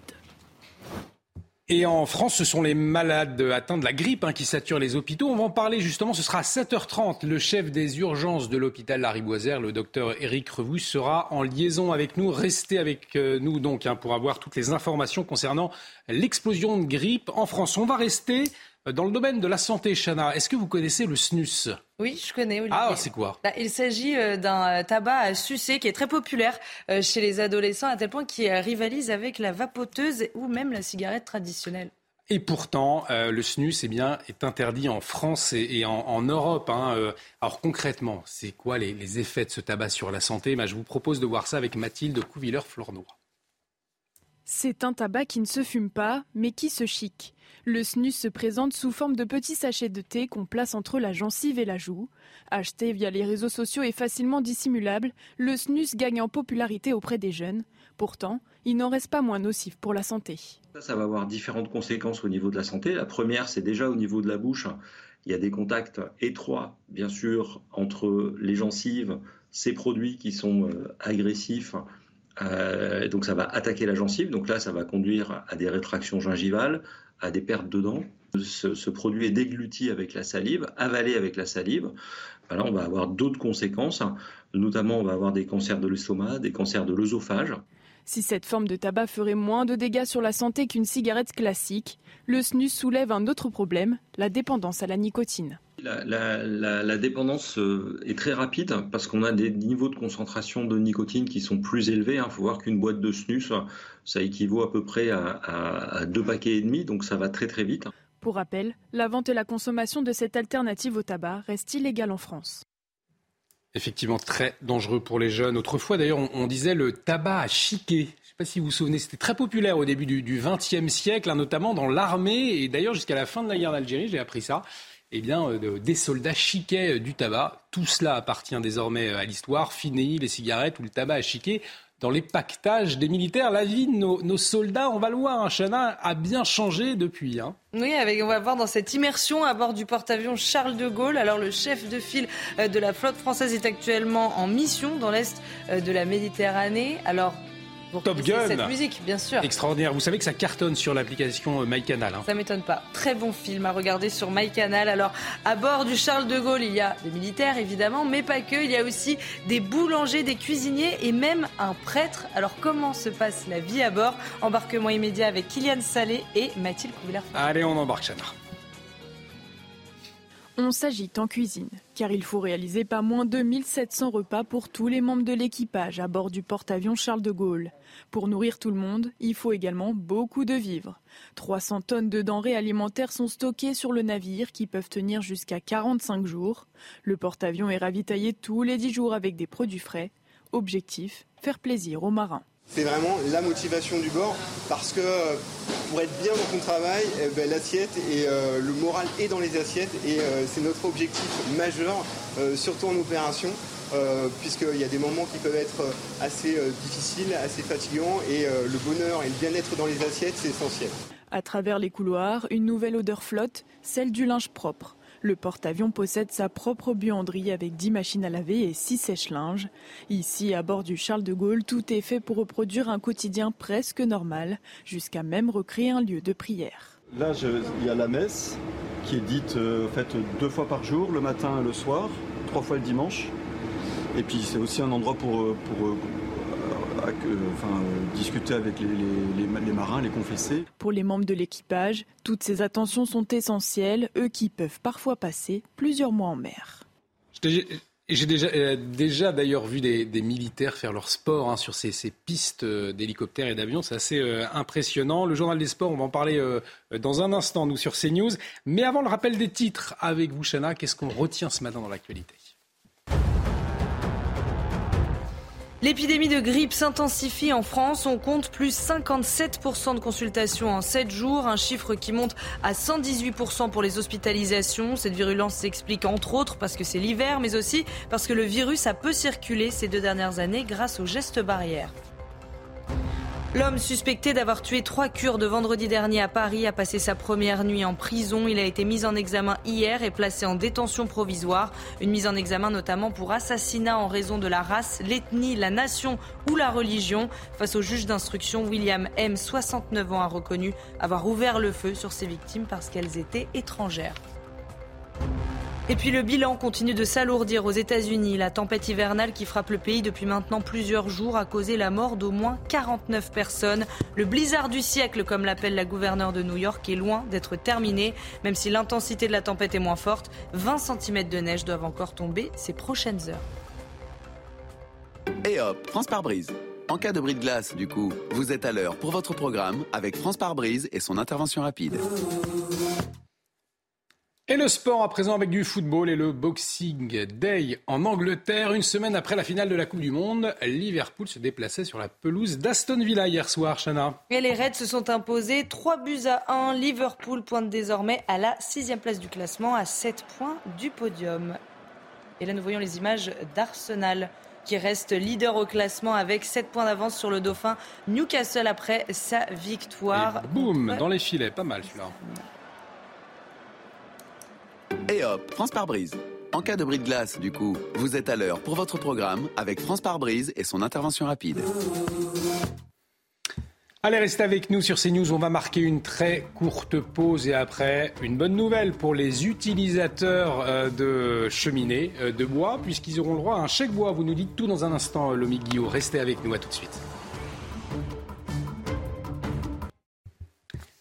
Et de retour sur le plateau de la matinale, bienvenue si vous nous rejoignez pour une bonne nouvelle. En tout cas, pour les particuliers qui utilisent le bois pour se chauffer, ils vont pouvoir bénéficier d'une aide de l'État. Vous nous dites tout, Lomé Guillaume, qui va y avoir droit alors pas tous les particuliers qui se chauffent au bois. Hein. Sur les 8 millions de, foyers français concernés, seuls 2,6 millions vont avoir droit à cette aide qui est soumise à condition de ressources. Son montant sera variable entre 50 et 200 euros selon le nombre de personnes dans le foyer, les revenus donc euh, du ménage, mais aussi le type de combustible utilisé, en gros hein, du bois, des bûches ou des euh, pelés, les granulés. Il ne faut pas dépasser 2260 euros de revenus par mois pour une personne seule et pour une famille avec enfants, c'est pas plus de 4750 euros par mois pour avoir droit à cette Par exemple, un couple avec un enfant qui gagne moins de 4 000 euros par mois en 2020 et qui se chauffe principalement au bois pourra toucher un chèque de 100 euros. La facture pour l'État sera quand même de 230 millions d'euros pour ce nouveau chèque énergie. Et alors, Lomig, explique-nous comment on fait la demande. C'est compliqué ou pas Non, c'est assez simple. Il suffit de se connecter à partir de ce matin. C'est aujourd'hui que le site ouvre. L'adresse, alors l'adresse en revanche, elle est un peu compliquée. Prenez de quoi noter. C'est chèqueboisfuel.asp-public .fr. Voilà, vous pouvez retourner sur le site CNews, c'est plus facile à retenir pour retrouver l'adresse. Vous avez jusqu'au 30 avril pour faire la demande en ligne. Les chèques seront envoyés à partir de mi-février, donc faites la demande dès maintenant pour avoir le chèque plus vite. Il faut impérativement, ça c'est important, fournir une facture à votre nom d'un vendeur de bois pour un montant minimum de 50 euros. Ça ne marche pas si vous faites vous-même votre bois, si vous allez le couper ou si vous l'achetez euh, de la main à la main, par exemple, à un voisin. Et ce chèque n'est pas non plus un chèque que vous allez pouvoir encaisser, mais c'est une sorte de bon d'achat euh, que vous pourrez utiliser auprès d'un vendeur de bois pour refaire le, point, le plein euh, du bûcher ou bien pour acheter un autre type de fourniture d'énergie. Cette aide est d'ailleurs complémentaire du chèque énergie euh, exceptionnel euh, qui a été versé à 12 millions de ménages et du chèque énergie annuel dont bénéficient 20% des Français. Mais au fond, c'est une aide bienvenue parce que le, prix du bois euh, a bien augmenté. Hein, ah, ça, oui, il a littéralement explosé ou flambé, on pourrait dire. Le prix des granulés, les fameux pelés, a été multiplié par deux, voire trois en un an et le prix du bois de chauffage a augmenté de 30% sur la même période, une hausse qui s'explique tout simplement par la hausse de la demande. De plus en plus de Français se tournent vers cette énergie, le bois, et rappelons, l'énergie la moins chère pour se, chauffer, mais du coup les prix montent. On consommait, on consumait, pourrait-on dire, 1,8 million de tonnes de bois en 2020. On va en brûler plus de 2,4 euh, millions de tonnes cette année. C'est une hausse de près de 35% en un an seulement, ce qui explique la flambée du prix du bois le prix du bois qui est très cher, mais peut-être qu'on va moins l'utiliser euh, ces prochains jours parce qu'on a vu hein, les températures, Karine, particulièrement douces hein, ce week-end de Noël. Qu'est-ce... Pas besoin de chauffage. Qu'est-ce qu'il en est pour la suite? Vous nous dites ça dans un instant. On vous retrouve pour la météo. Et avant, la météo des neiges. Regardez votre météo avec Samsonite Proxys. Légère, résistante, durable. Une nouvelle génération de bagages. Votre météo des neiges avec des conditions douces et plutôt ensoleillées sur les Alpes du côté de Valmenier, 4 degrés en haut de la station, 0 degrés en bas de la station, un risque d'avalanche de niveau 3, c'est-à-dire marqué. Pour Cotteret, 2 degrés en haut de la station, 6 degrés en bas de la station, une neige dure et attention risque d'avalanche marqué du côté de Vaujany.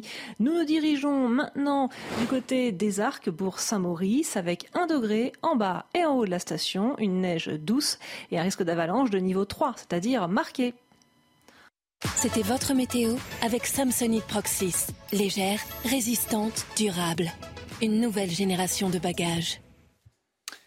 On retrouve euh, Karine Durand tout de suite avec la, météo. Une petite baisse des températures hein, aujourd'hui, à direction Le Havre. La météo avec BDOR. L'agence BDOR vous donne accès au marché de l'or physique. L'agence BDOR, partenaire de votre nouvelle épargne. Direction Le Havre donc ce matin, Karine. Oui, le Havre, 9 degrés au programme cet après-midi. C'est un peu en baisse par rapport au jour euh, précédent. Mais regardez, le ciel se dégage. C'était hier soir, mais aujourd'hui, on aura de belles éclaircies, quelques passages nuageux. Profitez-en, on a une nouvelle perturbation qui arrive en fin d'après-midi et en début de soirée. En attendant, on a quand même une belle journée au programme après les brouillards, car les brouillards sont nombreux ce matin. Prudence sur les routes euh, du sud-ouest en particulier, dans les plaines, les vallées. Ils peuvent être très épais, très tenaces euh, là-bas, mais également en remontant vers les régions centrales et le Val de Saône.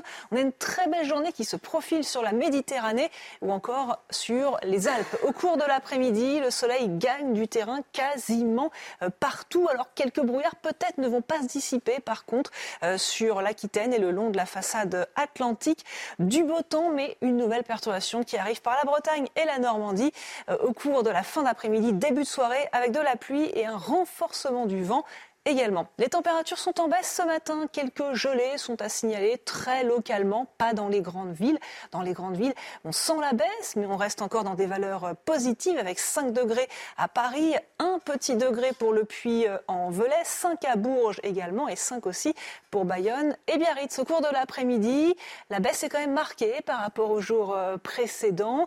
On se situe dans les moyennes de saison ou bien très légèrement au-dessus avec 10 degrés au programme pour Paris, 7 pour Nancy, 7 également en direction du Puy-en-Velay, 14 à Biarritz, 15 à Bordeaux et un maximum de 19 pour Ajaccio les jours suivants avec un temps très perturbé, très chahuté euh, pour votre mercredi avec cette perturbation qui va donner de la pluie copieuse sur le nord-ouest, du vent violent, peut-être même un coup de vent sur euh, les côtes.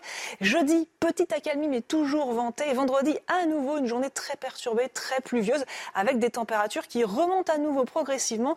On se dirige vers un nouveau pic de douceur pour le week-end prochain.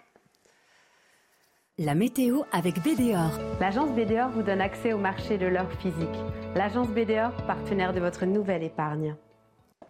La matinale de CNews, bienvenue si vous nous rejoignez. Belle journée si vous partez euh, au travail. Bon repos, belle journée de détente si vous êtes en vacances. À la une de l'actualité de ce mardi matin, les hospitalisations pour grippe qui bondissent en France, plus 118% en une semaine. Toutes les classes d'âge sont touchées. Alors pourquoi ce retour en force dans un contexte de saturation des hôpitaux? Éric Revu, chef des urgences hôpital Lariboisière, sera avec nous dans un instant. La création d'une carte de séjour pour les professionnels de santé, une volonté du gouvernement pour attirer des médecins étrangers, une mesure du projet de loi immigration qui laisse sceptique des praticiens, on le verra. Le manque de neige dans les stations de ski avec la douceur des températures, certaines ont dû fermer, notamment en moyenne altitude. Alors quelles conséquences? À quoi s'attendre dans les prochaines semaines? Les réponses dans un instant. Et puis la voiture volante, ce n'est plus une utopie. Les expérimentations se multiplient en Europe, aux États-Unis. Des entreprises s'y préparent, mais est-ce réaliste pour 2023 Michel Chevalet, notre journaliste scientifique, nous dira tout. Et puis quel loyer doit-on débourser pour se loger en ville ou à la campagne? Le ministère du Logement vient de mettre en ligne une carte de France des loyers. Lomi Guillot vous détaille tous les chiffres dans un instant. Je le disais, l'épidémie de grippe s'intensifie donc en France, particulièrement précoce et virulente cette année. On compte plus de 118% d'hospitalisation en une semaine. Chana, c'est énorme. Hein. Oui, mais la question, c'est euh, pourquoi la grippe est-elle si mhm. sévère cet hiver? On voit ça avec Valentine Leboeuf. Entrez, installez-vous. De plus en plus de monde chez le médecin pour fièvre et courbature. Depuis plusieurs semaines, l'épidémie de grippe explose. Plus 57% de consultations en 7 jours et une augmentation des hospitalisations de 118% selon le dernier rapport de Santé publique France. Première explication, la météo. L'hiver, la transmission est plus importante. Le fait d'aérer, le fait de vivre à l'extérieur, réduit le risque de contamination. Or, l'hiver, il fait plus froid, donc on a tendance à moins aérer. Donc, on est dans les conditions et de transmission rapide euh, de formes de grippe, mais également des autres, des autres variants du Covid ou de la bronchiolite. Deuxième explication, le virus a peu circulé ces deux dernières années. Les gestes barrières, on l'a vu, en 2020 et 2021 ont permis de stopper la progression de l'épidémie de grippe. Donc on a un peu moins euh, de réactions immunitaires qui se sont faites dans la population, si bien que le virus, quand il arrive, circule plus vite. Hein. L'épidémie est plus précoce cette année. Selon ce spécialiste, la solution pour rattraper cette immunité est la vaccination. Il recommande aussi de porter le masque dans les transports et les lieux clos pour éviter les cas graves chez les plus fragiles et la saturation des hôpitaux. Et pour parler de cette épidémie de, grippe, on accueille Eric Revu, chef des urgences hôpital Lariboisière. Docteur, bonjour. Merci d'être en liaison avec nous ce matin. Je le disais, plus de 118% en une semaine hein, de contamination euh, à la grippe. Alors pourquoi cette année euh, la grippe est-elle si violente? Quel élément de réponse vous pouvez nous apporter ce matin? Bah écoutez, euh, comme vous l'avez très bien expliqué dans votre reportage, cette euh, grippe, ça reste un virus. Hein, un virus, je vous rappelle, ça change de forme et on a beau se vacciner contre un, contre un virus, on a, on a un changement de cette euh, de la forme du virus. Donc ça fait qu'on a eu cette protection qui a été assurée pendant deux ans grâce aux mesures barrières à cause du Covid, on va dire que presque grâce au Covid, et que maintenant la baisse de vigilance fait que le, le virus a mieux circulé. On a, ce qu'on peut constater, c'est qu'on a un virus qui se transmet assez facilement, qui a un critère de, transmission plus élevé, mais aussi peut-être un critère de virulence un petit peu plus élevé, puisque ça entraîne des hospitalisations. Juste un petit mot, juste pour préciser que on garde quand même une, une, condition à savoir, c'est que les personnes les plus exposées sont les plus fragiles, à savoir les enfants, les personnes âgées, les gens qui ont des comorbidités. Donc il est important, surtout pour eux, de se protéger et notamment de se vacciner. Sinon, il n'y a pas d'inquiétude à avoir plus que ça, mais il y a cette transmission qui est importante. Alors on, entend parfois, docteur, que le port du masque euh, ces dernières années a fragilisé notre immunité et euh, c'est pour cela que beaucoup attrapent la grippe. Alors est-ce que c'est une légende ou est-ce que c'est vrai?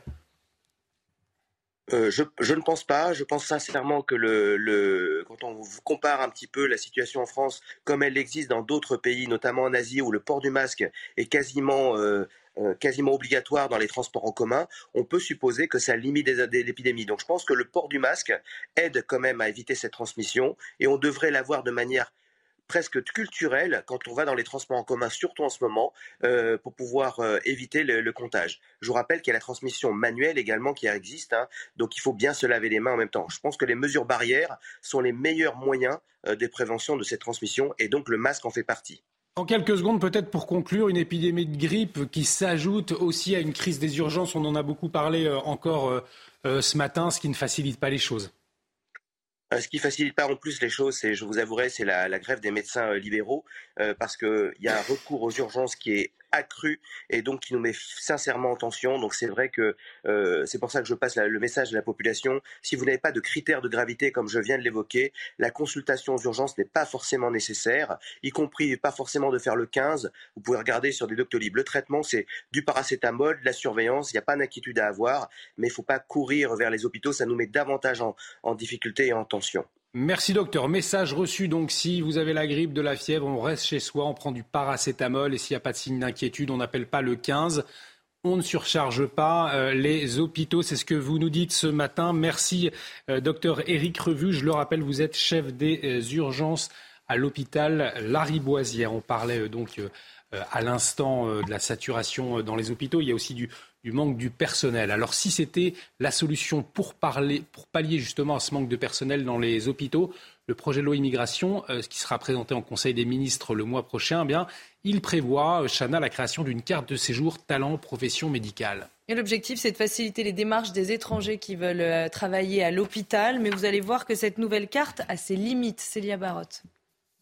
Des garanties, c'est ce que cherchent à donner Gérald Darmanin et Olivier Dussopt aux 5000 praticiens de santé diplômés hors Union européenne qui exercent dans des conditions précaires. La carte de séjour, talent profession médicale et de la pharmacie est envisagée sous deux formes différentes. La première, d'une durée maximale de 4 ans, attribuée à ceux ayant réussi les épreuves anonymes de vérification des connaissances fondamentales et pratiques. L'autre, d'une durée maximale de 13 mois, pour les praticiens étrangers employés dans un établissement privé ou public à but non lucratif pendant un an ou plus. Une seconde forme, pointée du doigt par la Fédération des praticiens de santé. On donne une carte de séjour de 13 mois et si le candidat ne réussit pas son examen euh, une fois, deux fois, euh, après, que deviendra-t-il de ces médecins? Autre crainte, celle de créer une médecine à deux vitesses avec des formations différentes. Nous préférons que les médecins soient euh, passe par la procédure qui est imposée par la loi et aussi bien en France que dans l'ensemble des pays européens et anglo-saxons. En France, depuis près de deux ans, plus de 2000 médecins, sages-femmes, chirurgiens dentistes et pharmaciens attendent que leur dossier soit examiné. Michael Sadoun, on entendait hein, euh, ce, praticien sceptique par rapport euh, à, ce projet de loi, cette création d'une carte de séjour talent en profession médicale. C'est une bonne idée, une fausse bonne idée? Qu'est-ce que vous en pensez? Moi, je pense que c'est une bonne idée à condition qu'elle reste temporaire. La France connaît actuellement une pénurie de, de médecins, d'aides-soignants. Donc il ne me semble pas choquant d'accorder des droits aux étrangers qui viennent nous aider à à résorber un peu cette crise, euh, mais euh, on a quand même supprimé le numerus clausus pour qu'à terme, la France soit capable de produire assez de personnel de, santé pour subvenir à ses propres besoins. Donc euh, à terme, j'espère qu'on en importera moins, puisque aussi les pays d'origine de ces médecins auront aussi besoin de ce personnel de santé à terme. Mais pour le moment, il me semble que ça reste une bonne solution. J'écoutais aussi ce responsable qui disait que les conditions étaient encore trop dures. Il me semble que c'est des conditions normales. Il faut réussir un concours pour exercer dans des professions de santé qui sont régulées, qui demandent une compétence technique et qui mettent en jeu euh, la vie euh, de nos concitoyens. En tout cas, une, réponse face à la crise de l'hôpital. Un, autre secteur qui est en crise, c'est le transport euh, ferroviaire, notamment avec les grèves et à la SNCF une grève, Chana, peut en cacher une autre. après les contrôleurs le week-end dernier, c'est au tour des usagers de faire bloc, plus précisément les usagers de la ligne TGV euh, Paris-Tours. Ils appellent à une grève des billets lundi prochain. En fait, ils veulent se masser dans une voiture-bar pour empêcher les contrôleurs euh, de vérifier leurs billets et leurs abonnements. Alors, comme tous les matins, on vous consulte, on vous donne la parole dans la matinale. Et ce matin, on vous pose cette question. Est-ce que cette grève des billets est une bonne idée selon vous? Écoutez vos réponses, c'est votre avis. Si c'est une manière de protester et si c'est une manière pour que les choses puissent avancer après, bah, pourquoi pas, mais c'est vrai que c'est un peu extrême peut-être. Ouais, euh, il y a des règles, il faut s'y plier. Enfin, ça paraît logique de présenter son billet. Vu que la SNCF, ils nous prennent, euh, ils nous prennent à la gorge et tout, euh, pourquoi pas au final hein. Je pense que ça peut faire avancer les choses dans le sens où on est tellement embêté avec les grèves, notamment là pour, euh, Noël, avec tous les trains qui ont été annulés, que c'est une bonne initiative parce que tous les abonnements euh, déjà sont chers, ils augmentent en plus. Et donc ouais, ça peut être une, une bonne proposition. Allez, l'actualité internationale à, à, présent avec le bilan qui continue de s'alourdir aux États-Unis? La tempête hivernale qui frappe le pays depuis plusieurs jours a causé la mort d'au moins 49 personne, hein, Chana. Et le blizzard du siècle, comme l'appelle la gouverneure de New York, est loin d'être terminé. Écoutez.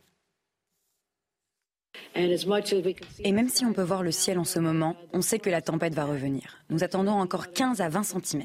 Et dans les villes du sud, dans le comté d'Erie, ils ont jusqu'à 1 mètre de neige pendant la nuit.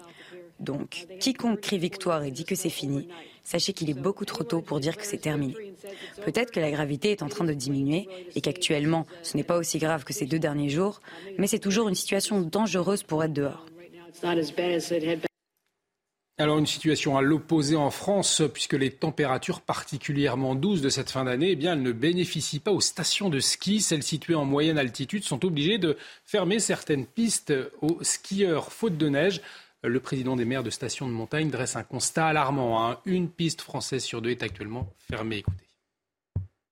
Depuis 2-3 jours, on a eu une forte euh, élévation des températures avec des précipitations. Et ces précipitations, malheureusement, c'est de la pluie jusqu'en haute altitude. Donc les stations qui n'avaient pas un manteau neigeux suffisant sont aujourd'hui en difficulté puisqu'on recense à l'heure actuelle 50% des pistes et donc domaines skiables français qui sont ouverts et 50% qui sont fermés. Alors Karine, est-ce que vous avez ce matin des nouvelles rassurantes ou absolument pas? Est-ce que la neige va bientôt faire son retour à la montagne? Pas du tout. Pas de ah. bonnes nouvelles pour ceux qui veulent aller euh, skier et pas de bonnes nouvelles pour la nature euh, non plus. En fait, on a très peu de neige prévue sur tous les massifs au cours des 15 prochains jours au moins pour les Alpes. On a eu quelques flocons cette nuit, on aura encore entre jeudi et vendredi une trentaine de centimètres globalement prévus au cours de la semaine, mais seulement au-delà de 2000 mètres d'altitude. En dessous, ce sera de la pluie. La semaine prochaine, un temps totalement sec sur les Alpes. Pour les Pyrénées, un temps globalement doux et sec toute la semaine, hormis quelques centimètres là aussi au-delà de 2000 mètres. Très sec encore la semaine prochaine. Les autres massifs, euh, on n'en parle même pas. Dans le massif central, par exemple, il n'y a aucune vraie chute de neige euh, prévue. Et le pire, c'est qu'on prévoit un gros redout pour les prochains jours, alors qu'on a déjà battu des records, notamment le jour de Noël euh, dimanche. On avait relevé 9 degrés à 2000 mètres à Tignes. Eh bien, pour le week-end du Nouvel An, on pourrait avoir des températures du même ordre, voire peut-être même encore plus. Vraiment de la grande douceur, voire de la douceur exceptionnelle. Donc, on va assister à une fonte massive de la neige sur absolument tous les massifs alors il faut quand même préciser que cet enneigement qui est déficitaire partout, il n'est pas non plus exceptionnel à cette époque de l'année. C'est juste un peu plus inquiétant euh, pour les Alpes que pour les Pyrénées où c'est un peu plus habituel. On a rarement de la neige quand même en décembre, en tout cas pas ces dernières années. Mais par contre, si ça continue comme ça au cours du mois de janvier jusqu'à la fin janvier, alors là oui, ça va devenir très inquiétant et vraiment exceptionnel. Merci beaucoup euh, Karine pour cet éclairage. Euh, vous connaissez le, cinquième élément, vous l'avez vu avec Bruce Willis? Non, je ne l'ai pas vu. Vous l'avez pas vu ben Regardez-le parce que bientôt, peut-être, hein, vous l'avez vu Multipass. Multipass, vous l'avez vu. Multipass tout le Exactement, tout le temps. Et on voit qu'est-ce qu'on voit aussi On voit des voitures volantes. Exactement. Et en fait, l'interrogation de ce matin, c'est de savoir si effectivement l'avenir passera par euh, les voitures volantes, Michel, puisque depuis quelques années, des tests sont réalisés en Europe, aux États-Unis ou encore à Singapour. Alors, Michel, est-ce que c'est encore une utopie? Est-ce qu'on va pouvoir bientôt se déplacer en voiture volante? Quelle échéance? Et j'ajouterais, même pour être dans l'actualité, qu'il y a eu des tests qui ont, été faits à Pontoise avec volocoptère, hein, en vue, on va y revenir, des, Jeux Olympiques. Alors, c'est le rêve d'Icar. Voilà, il fallait voler à tout prix. D'où l'idée, ben, vous allez voir, il y a deux solutions. La première, c'est de prendre une voiture. C'est les années 50. On lui met des ailes, on lui met un empennage, on lui met une hélice, et puis on décolle théoriquement sur la route, en fait, sur, un terrain.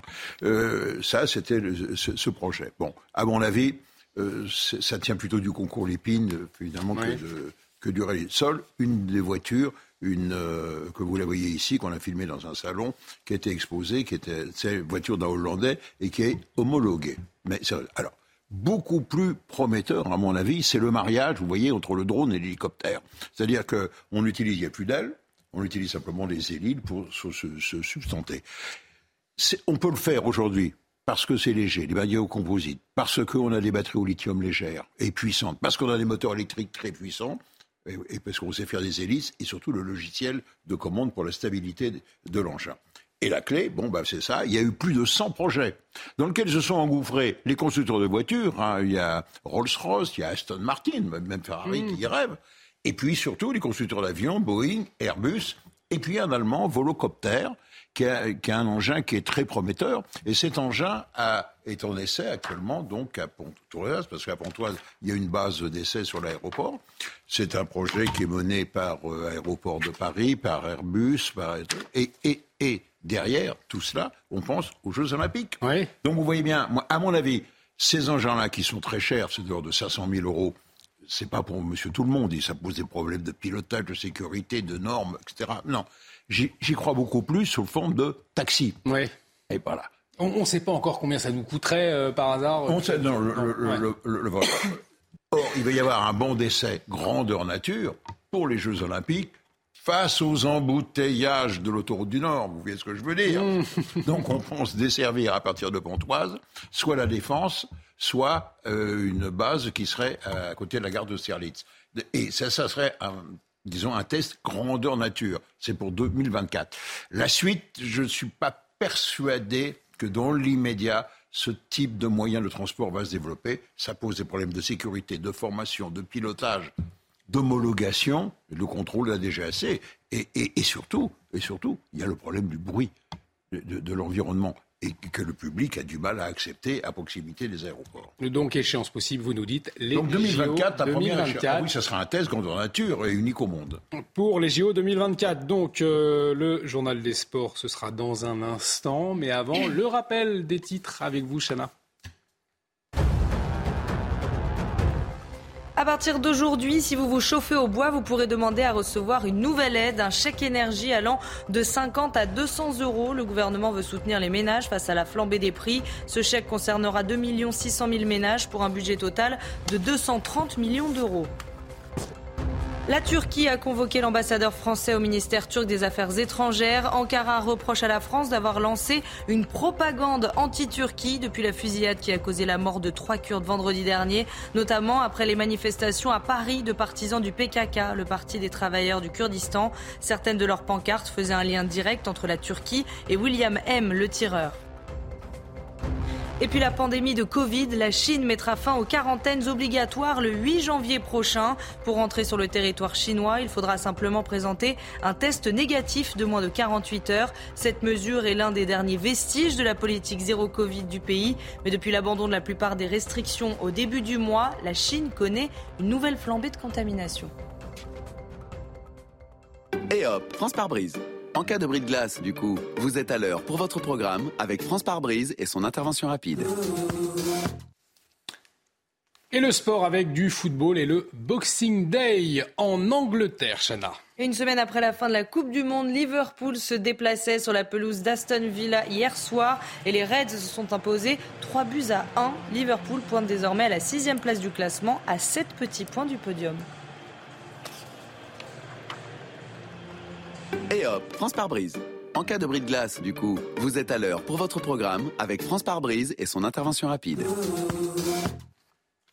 Quel sera le montant de votre loyer en fonction de votre ville? Eh bien, on vous dit tout dans un instant avec Lomi. On marque une très courte pause. Toutes les réponses sur vos loyers, c'est dans un instant sur CNews. À tout de suite.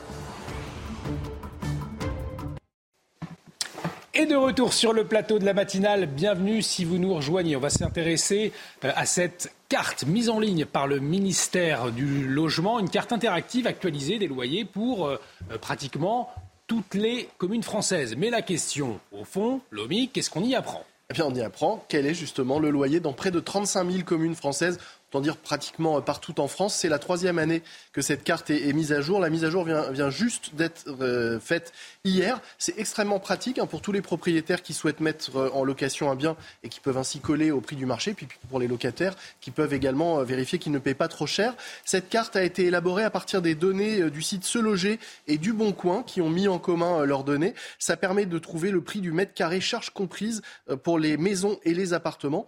Premier enseignement, eh euh, le prix moyen du euh, mètre carré pour le loyer, pour un, un, loyer, une location en France, c'est 8,20 euros pour une maison et c'est 9,38 euros par mètre carré pour un appartement en France par mètre carré et par mois, charge comprise. Et bien évidemment, ce sont des moyennes hein, que, que vous nous livrez ce matin. On imagine qu'il y a des grandes disparités euh, selon les villes, évidemment, selon les régions. Évidemment, si on regarde la carte, d'ailleurs, on peut, on peut voir hein, euh, clairement euh, les zones qui sont les plus foncées.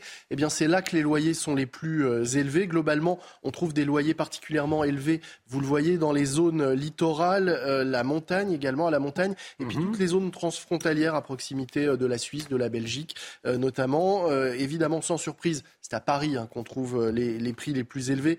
Pour une location de maison, un bien rare dans la capitale, il faut compter 28,38 euros du mètre carré dans le 16e arrondissement. Ça fait quand même un loyer de 20 de 2838 euros pour une maison de 100 mètres carrés si vous arrivez à la trouver. Ouais. Autre ville où les loyers sont particulièrement élevés, eh bien toutes celles de l'ouest parisien. On peut citer Neuilly-sur-Seine, Boulogne-Billancourt, Vaucresson, Garches ou encore Marne-la-Coquette et Ville d'Avray. Pour les appartements, le loyer le plus cher a été enregistré dans le 4e arrondissement parisien.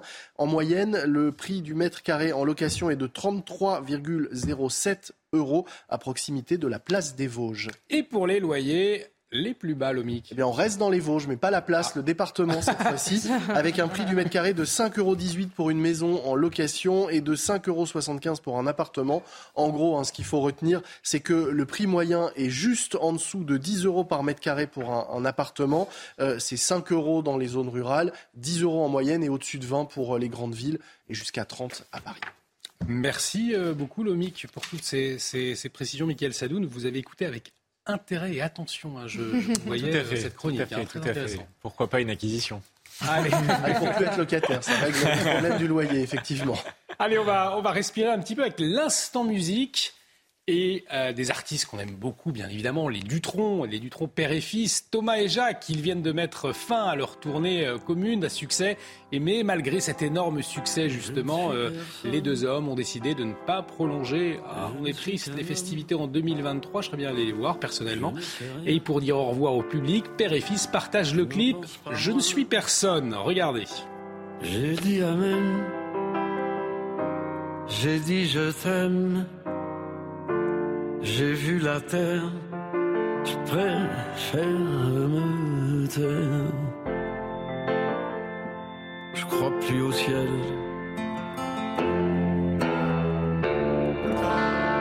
Je passe mon chemin.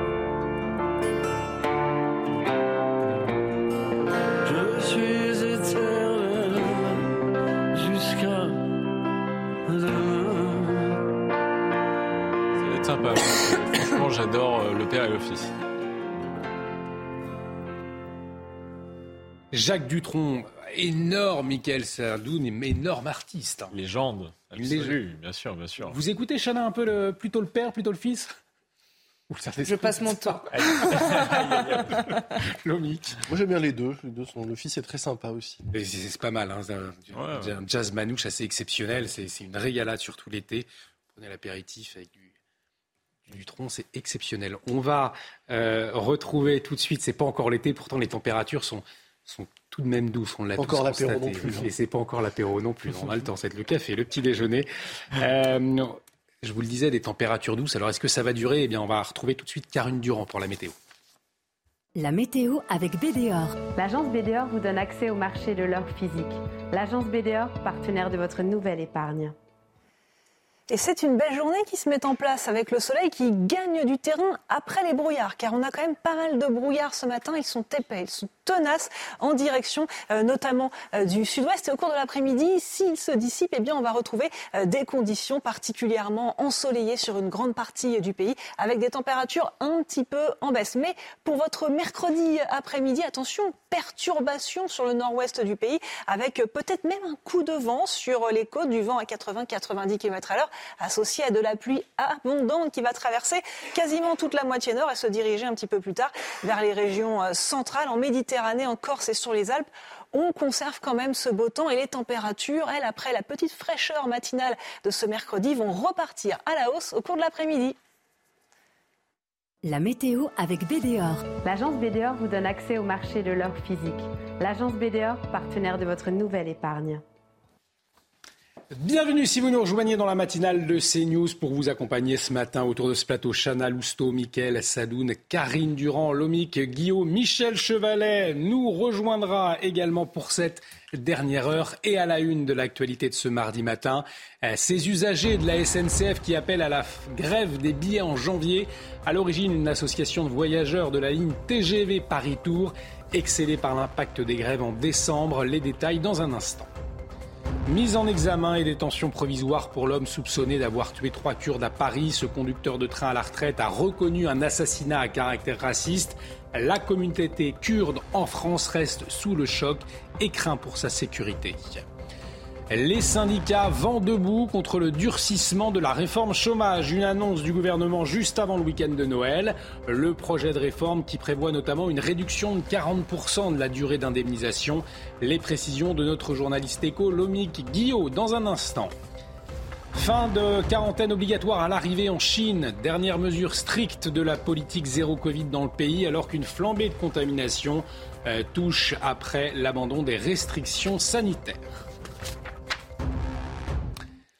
Et à la SNCF, donc, une grève peut en cacher une autre. Après les contrôleurs le week-end dernier, eh bien, c'est au tour, Chana, des usagers de faire bloc. hein. Oui, plus précisément, les usagers de la ligne TGV euh, Paris-Tours, ils appellent à une grève des billets lundi prochain. Alors concrètement, ils veulent se masser dans la voiture bar euh, pour empêcher les contrôleurs de vérifier leurs billets et leurs abonnements. Aminata Adem et Inès Aron. En décembre, les voyageurs de la ligne TGV Paris-Tours ont dû faire face à cinq jours de grève. En réponse, une association regroupant les abonnés de cette ligne lance à leur tour une grève, celle des billets. En janvier, pas de billets. Voilà. C'est vraiment une grève qui est euh, dédiée à une demande d'indemnisation. Si l'association salue le geste de la SNCF quant au remboursement des billets pour les voyageurs dont le train a été annulé, ses adhérents, qui ont pour la plupart un abonnement annuel, se sentent lésés. vis-à-vis de la SNCF, qui aujourd'hui indemnise des usagers occasionnels et les usagers, je dirais, euh, en mode loisir, alors que les abonnés euh, fidèles, hein, des abonnés qui euh, utilisent les lignes SNCF quasiment euh, au quotidien, qui dépensent entre 500 et 600 euros par mois, aujourd'hui n'ont pas d'indemnisation. Pour se faire entendre, l'association Tourangelle appelle à la mobilisation dès le 2 janvier avec une action assez singulière. L'idée, c'est de se rassembler dans chaque TGV euh, au niveau de la voiture bar et de refuser de présenter nos abonnements et, et nos titres de transport aux contrôleurs qui nous contrôlent. Soutenus par tous les députés et sénateurs d'Indre-et-Loire, les 4000 abonnés du TGV Paris-Tour espèrent obtenir gain de cause. Le mouvement l'avait déjà fait avec succès il y a 10 ans. Alors, Michael Sadoun, ce n'est pas la première fois que des usagers se mettent en grève. Néanmoins, ça, ça révèle quelque chose de particulier hein, euh, en cette période. Oui, tout à fait. Euh, ça révèle bah, d'ailleurs euh, un contexte d'inflation avec une demande d'augmentation des salariés qui se trouve euh, accrue dans le secteur public comme dans le secteur, comme, dans le secteur privé. Hein. Mais ça révèle aussi peut-être une période des grèves qui se passent de plus en plus de la représentation officielle et des syndicats. et je pense que c'est peut-être pour le pire parce que ça dégrade le lien entre les usagers de la SNCF et les grévistes, puisque les syndicats ne sont plus là pour euh, je dirais, faire tampon entre les autorités, les grévistes, modérer euh, euh, les revendications, les placer au bon moment pour ne pas trop gêner la population. Donc ça pose un réel problème. Et puis je pense que ça leur sera désavantageux à l'avenir, puisqu'on rappelle qu'il y a une réforme des retraites quand même qui est en préparation. Et s'ils dégradent trop le lien entre les usagers de la SNCF et les employés, plus personne ne sera là pour les défendre le moment venu. Donc euh, moi, je trouve que c'est euh, très dommage ces grèves sauvages. effectivement, il y a un vrai ras-le-bol chez les usagers de la euh, SNCF. On l'a entendu. À la une également, l'homme suspecté d'avoir tué trois Kurdes vendredi dernier à Paris a passé sa première nuit en prison. Il a été mis en, en examen hier. Il a été également placé en détention provisoire, Chana. Et face au juge d'instruction, William M., 69 ans, a reconnu avoir ouvert le feu sur ses victimes parce qu'elles étaient étrangères. Toutes les dernières informations avec Sandra Buisson. Mise en examen notamment pour assassinat et tentative d'assassinat en raison de la race, l'ethnie, la nation ou la religion, le suspect de la tuerie de la rue d'Anguin a été placé en détention provisoire conformément aux réquisitions du parquet. En garde à vue face aux enquêteurs, il a affirmé avoir une haine des étrangers devenue, je cite, pathologique depuis qu'il a été victime d'un cambriolage en 2016. Sur son périple meurtrier de vendredi, il a expliqué aux policiers qu'il voulait d'abord tuer des étrangers à Saint-Denis où il s'est rendu le matin même, mais qu'il a renoncé notamment parce qu'il n'y avait pas assez de monde à ses yeux sur place. Il a aussi relaté qu'il voulait se suicider après cette attaque pour, je cite, emporter des ennemis dans la tombe, ennemis qu'il désigne comme étant les étrangers non européens. Son profil psychologique et psychiatrique reste à déterminer précisément lors des expertises qui auront lieu dans le cadre des investigations à venir, des investigations qui permettront d'établir s'il était en pleine possession de ses capacités psychiques au moment des faits ou si son discernement était altéré, voire aboli. Et j'ajoute que la Turquie a convoqué hier l'ambassadeur français au ministère turc des Affaires étrangères, Ankara, qui reproche à la France d'avoir lancé une propagande anti-Turquie euh, depuis euh, vendredi dernier, hein, Chana. Et notamment après les manifestations à Paris de partisans du PKK, le Parti des travailleurs du Kurdistan. Euh, certaines de, de leurs pancartes faisaient un lien direct entre la Turquie et William M., donc le meurtrier.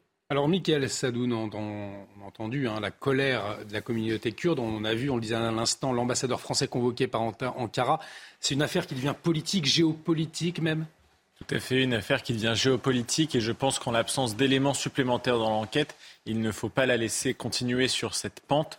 Euh, on peut tout à fait comprendre la réaction de la communauté kurde, qui est prise dans une histoire particulière. On rappelle qu'elle réagit aussi par rapport à l'attentat euh, qui avait eu il y a dix ans et qui, pour le coup, avait été euh, commandité visiblement par la Turquie.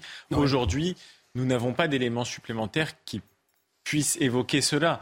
Euh, voilà, très visiblement, le tueur est simplement raciste. Hein. je ne sais hmm. pas, certains l'affilient à l'extrême droite, peu importe. c'est un crime raciste qui vise euh, les victimes en tant qu'étrangers plus qu'en tant que kurdes. Donc c'est un drame qui nous concerne tous et il ne faut pas laisser cette histoire se communautariser. Je pense que ça représente aussi un risque géopolitique pour la France euh, qui n'a pas besoin d'ennuyer avec Ankara, surtout dans un contexte où il y a un retour très fort de l'OTAN et où nous devons tenir malgré tout une solidarité avec euh, la Turquie, même si évidemment, le gouvernement d'Erdogan profite de l'événement pour euh, réagir, peut-être mettre de l'huile sur le feu avec une communauté kurde. Actuellement, nous devons tous nous trouver en situation de solidarité avec la communauté kurde, soutien à eux, ne pas laisser l'événement devenir géopolitique, mais soutien à eux. Merci beaucoup, Michael Sadou. On, comprend bien effectivement l'emballement euh, possible qu'il faut euh, arrêter, notamment avec la Turquie. En France, les hôpitaux, eux, toujours sous haute tension face au manque de personnel. Les établissements de santé de Périgueux de Bergerac et de Sarlat ont décidé d'agir, hein, Chana. Et pendant la période des fêtes, les services d'urgence n'ouvrent pas euh, tous les jours. Une décision inquiétante pour quatre élus du département qui ont publié une tribune ce week-end. Je vous propose d'écouter euh, Pascal Martin. Elle est députée LFI et signataire de cette tribune. Ce qui me révolte particulièrement, c'est le, manque de soignants et le manque de moyens pour l'hôpital. Tout le monde est plein de bonne volonté, mais les soignants et les soignantes euh, sont épuisés et euh, on ferme des lits parce qu'il n'y a pas de soignants et les soignants sont épuisés, donc ils s'arrêtent euh, de travailler et donc on ferme encore des lits. Donc c'est un système qui tourne en rond et qui ne fonctionne plus. Euh, j'ai lu aujourd'hui que pour la première fois depuis 1945, la France voit son taux de mortalité chez les enfants euh, augmenter. C'est quand même euh, très alarmant puisque nous étions dans un pays où le système de santé était plutôt montré positivement. Aujourd'hui, on va, on va être un pays où on va avoir de moins en moins confiance dans notre système de santé. Et aujourd'hui, moi, les professionnels de santé que je fréquente me le disent, il y a des personnes qui ne se soignent plus parce qu'elles n'ont plus accès euh, aux soins, en fait. Effectivement, la forte inquiétude des, personnels de santé. Les syndicats euh, également très inquiets, vent debout même depuis euh, la mauvaise surprise de Noël. Le gouvernement a annoncé juste avant le week-end un durcissement de son projet de réforme de l'assurance chômage. On va en parler avec vous, Lomic. Alors, qu'est-ce qui est prévu euh, pour commencer exactement? De Remettons un peu de, contexte hein, autour de ce, projet de réforme. Euh, l'idée, c'est de rendre la durée d'indemnisation euh, du chômage variable en fonction de l'état du marché du travail. En clair, indemniser moins longtemps quand le taux de chômage est bas, donc quand possiblement on peut plus facilement retrouver un emploi. Dans la version présentée en novembre par le ministre du Travail, il était prévu de réduire la durée d'indemnisation d'un quart lorsque le chômage est bas comme actuellement. Sauf que vendredi, le ministre a annoncé que la durée pourrait être réduite non plus de 25% comme il l'avait été dit, mais de 40% quand le chômage passe sous la barre des 6%, une réforme qui doit entrer en vigueur le 1er février, et ça bloque. Et qu'est-ce qui bloque justement? Pourquoi les syndicats sont vent debout aujourd'hui? Alors, c'est vrai qu'on peut se demander, parce qu'en réalité, euh, le gouvernement a annoncé un durcissement, mais uniquement si le chômage passe sous les 6%, ce qui n'est pas arrivé depuis le début des années 80 en France, donc il y a plus de 40 ans. Euh, sur le reste, ça ne change pas. La réforme qui va entrer en vigueur au 1er février est bien celle qui avait été annoncée, c'est-à-dire une réduction de 25% de la durée d'indemnisation pour les nouveaux, euh, les nouveaux chômeurs, une durée qui va être variable. Donc si le chômage remonte au-dessus de 9, la durée redeviendra la même. S'il est entre 9 et 6, moins 25%. Et la nouveauté, moins de 6 de chômage, là une réduction de 40%. C'est ça que les syndicats n'apprécient pas, d'avoir découvert finalement au dernier moment qu'il y avait ce nouveau seuil bas qui avait été ajouté, même si a priori il y a peu de raisons qu'il soit euh, déclenché. Merci Lomic. Vous nous le disiez, les syndicats en colère, on voit aussi les personnels hospitaliers également en colère, on voit les cheminots en colère. Alors la question qui se pose, est-ce qu'il euh, va se passer la même chose qu'au Royaume-Uni? Je vous le rappelle, le Royaume-Uni qui est au bord de la paralysie depuis quelques semaines le pays qui est frappé, Chana, par des grèves massives, hein, on peut le, dire. personnel militaire, fonctionnaires et infirmières se mobilisent euh, contre l'inflation. Alors si elle frôle aujourd'hui les 11%, elle devrait bientôt atteindre un niveau record depuis 40 ans. Les explications de notre correspondante à Londres, Sarah Menaille. Depuis plusieurs jours, c'est tout un pays qui est paralysé. Plusieurs syndicats de fonctionnaires ont annoncé eh bien, des débrayages impressionnants, des mouvements sociaux inédits ici en Grande-Bretagne depuis les années 70. Infirmières, cheminots, employés de la poste, ambulanciers, tous réclament la même chose, des augmentations de salaire indexées sur l'inflation, une inflation qui atteint presque eh bien, les 11% aujourd'hui au Royaume-Uni. Alors pour l'instant, le gouvernement conservateur de Rishi Sunak refuse de céder. Reste à savoir combien de temps va-t-il pouvoir tenir. En attendant, eh bien, pour atténuer les perturbations, notamment dans les hôpitaux avec euh, les ambulanciers, eh bien, le gouvernement a déployé des militaires pour atténuer ces, perturbations. 2000 militaires britanniques ont été donc déployés. Ils sont notamment au volant de certaines ambulances lorsque les ambulanciers font grève. Les syndicats, eux, de leur côté, ont indiqué eh bien, renouveler leur grève jusqu'au 7 janvier prochain. Alors, euh, Michael, c'est vrai que l'inflation n'atteint pas les, 11% en France, comme c'est le cas euh, au Royaume-Uni. Euh, on en est loin même, mais l'inflation devrait tout de même augmenter. Alors, un scénario à l'anglaise, est-ce que c'est envisageable selon vous? Oui, pour moi, c'est envisageable parce mmh. qu'il me semble que nous n'avons pas encore atteint le pic de l'inflation et beaucoup d'économistes prédisent encore une inflation à venir, alors qu'au contraire, le Royaume-Uni la prise euh, euh, tout d'un coup, donc euh, l'inflation est de 11%. Il faut dire qu'aussi le gouvernement britannique, contrairement au gouvernement français, a tardé à prendre des mesures pour le, plafonnement des prix de l'énergie, d'autant plus que le Royaume-Uni est très tributaire du prix des hydrocarbures et donc de ce qui se passe avec l'Ukraine et la Russie. mais je pense que, évidemment, c'est une chose qui pourrait tout à fait se produire en France, ce qui va totalement à l'encontre euh, des, articles qui nous disent que cette grève euh, euh, est, une grève en fait post-Brexit et due à la sortie mm. du Royaume-Uni de l'Union européenne. Évidemment, la rupture des liens commerciaux, momentanément, euh, n'est pas favorable à l'économie britannique. Et on comprend que ça pèse aussi dans ces grèves, euh, dans la baisse du pouvoir d'achat, dans une certaine récession qui est à venir, puisqu'on prévoit une récession de 0,4% l'année prochaine. Mais le, le Brexit n'est absolument pas responsable de cette situation. Et il me semble que les pays européens devraient regarder cette situation de très près pour, au contraire, l'anticiper chez eux. Il y a un sujet que nous aurons euh, l'occasion de débattre sur notre antenne tout au long de la journée. On en vient à la pandémie de Covid. Pandémie de Covid, mais en Chine, hein, la Chine qui va mettre fin aux quarantaines obligatoires à l'arrivée. Ce sera le 8 janvier prochain, Chana. Et pour entrer sur le territoire chinois, il faudra désormais euh, simplement présenter un test négatif de moins de 48 heures. Cette mesure est l'un des derniers vestiges de la politique zéro Covid du pays. Mais vous allez voir que depuis l'abandon de la plupart des restrictions, la Chine connaît une nouvelle flambée de contamination. Aminat Adem. L'allègement des mesures au début du mois de décembre a de lourdes conséquences pour la Chine. Les pharmacies font état de pénurie de médicaments antigrippaux et les hôpitaux sont débordés. Habituellement, nous ne refusons jamais les patients, mais il est possible qu'on en arrive là parce que nous n'avons plus de lits ou assez de ressources pour soigner les patients. Dans la seule ville de Qingdao, le virus frappe un demi-million de personnes chaque jour. Or, officiellement, la Chine connaît 4000 infections en moyenne par jour et 6 décès. Face à cette situation alarmante, le président chinois s'est exprimé pour la première fois depuis l'abandon surprise de la plupart des mesures sanitaires. Nous devons mener une campagne de santé patriotique plus ciblée et bâtir un rempart solide contre l'épidémie. Dès le 8 janvier prochain, la Chine va mettre un terme aux quarantaines obligatoires à l'arrivée dans le pays. Cette mesure était l'un des derniers vestiges de la politique zéro Covid. Et en France, c'est l'épidémie de grippe qui s'intensifie. Plus de 57% de, consultations euh, en 7 jours. Là encore, on, va en reparler tout au long de la journée sur notre antenne. On reste au, volet santé. Chana, je vais vous poser euh, cette question. Est-ce que vous connaissez le snus? Oui, je connais le snus. Alors dites-moi, qu'est-ce que c'est? Alors le snus, c'est un tabac à sucer qui est très populaire chez les adolescents, à tel point qu'il rivalise avec euh, la vapoteuse ou la cigarette traditionnelle auprès de la jeune génération. Et pourtant, hein, euh, Chana, le snus est interdit en France et en Europe. Alors concrètement, eh ben, quels sont les effets de ce tabac sur la santé? Je vous propose de voir tout cela avec Mathilde Couillère-Flornois. C'est un tabac qui ne se fume pas, mais qui se chic. Le snus se présente sous forme de petits sachets de thé qu'on place entre la gencive et la joue. Acheté via les réseaux sociaux et facilement dissimulable, le snus gagne en popularité auprès des jeunes. Pourtant, il n'en reste pas moins nocif pour la santé.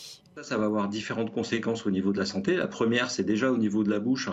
Il y a des contacts étroits, bien sûr, entre les gencives, ces produits qui sont euh, agressifs, euh, donc ça va attaquer la gencive. Donc là, ça va conduire à des rétractions gingivales, à des pertes de dents.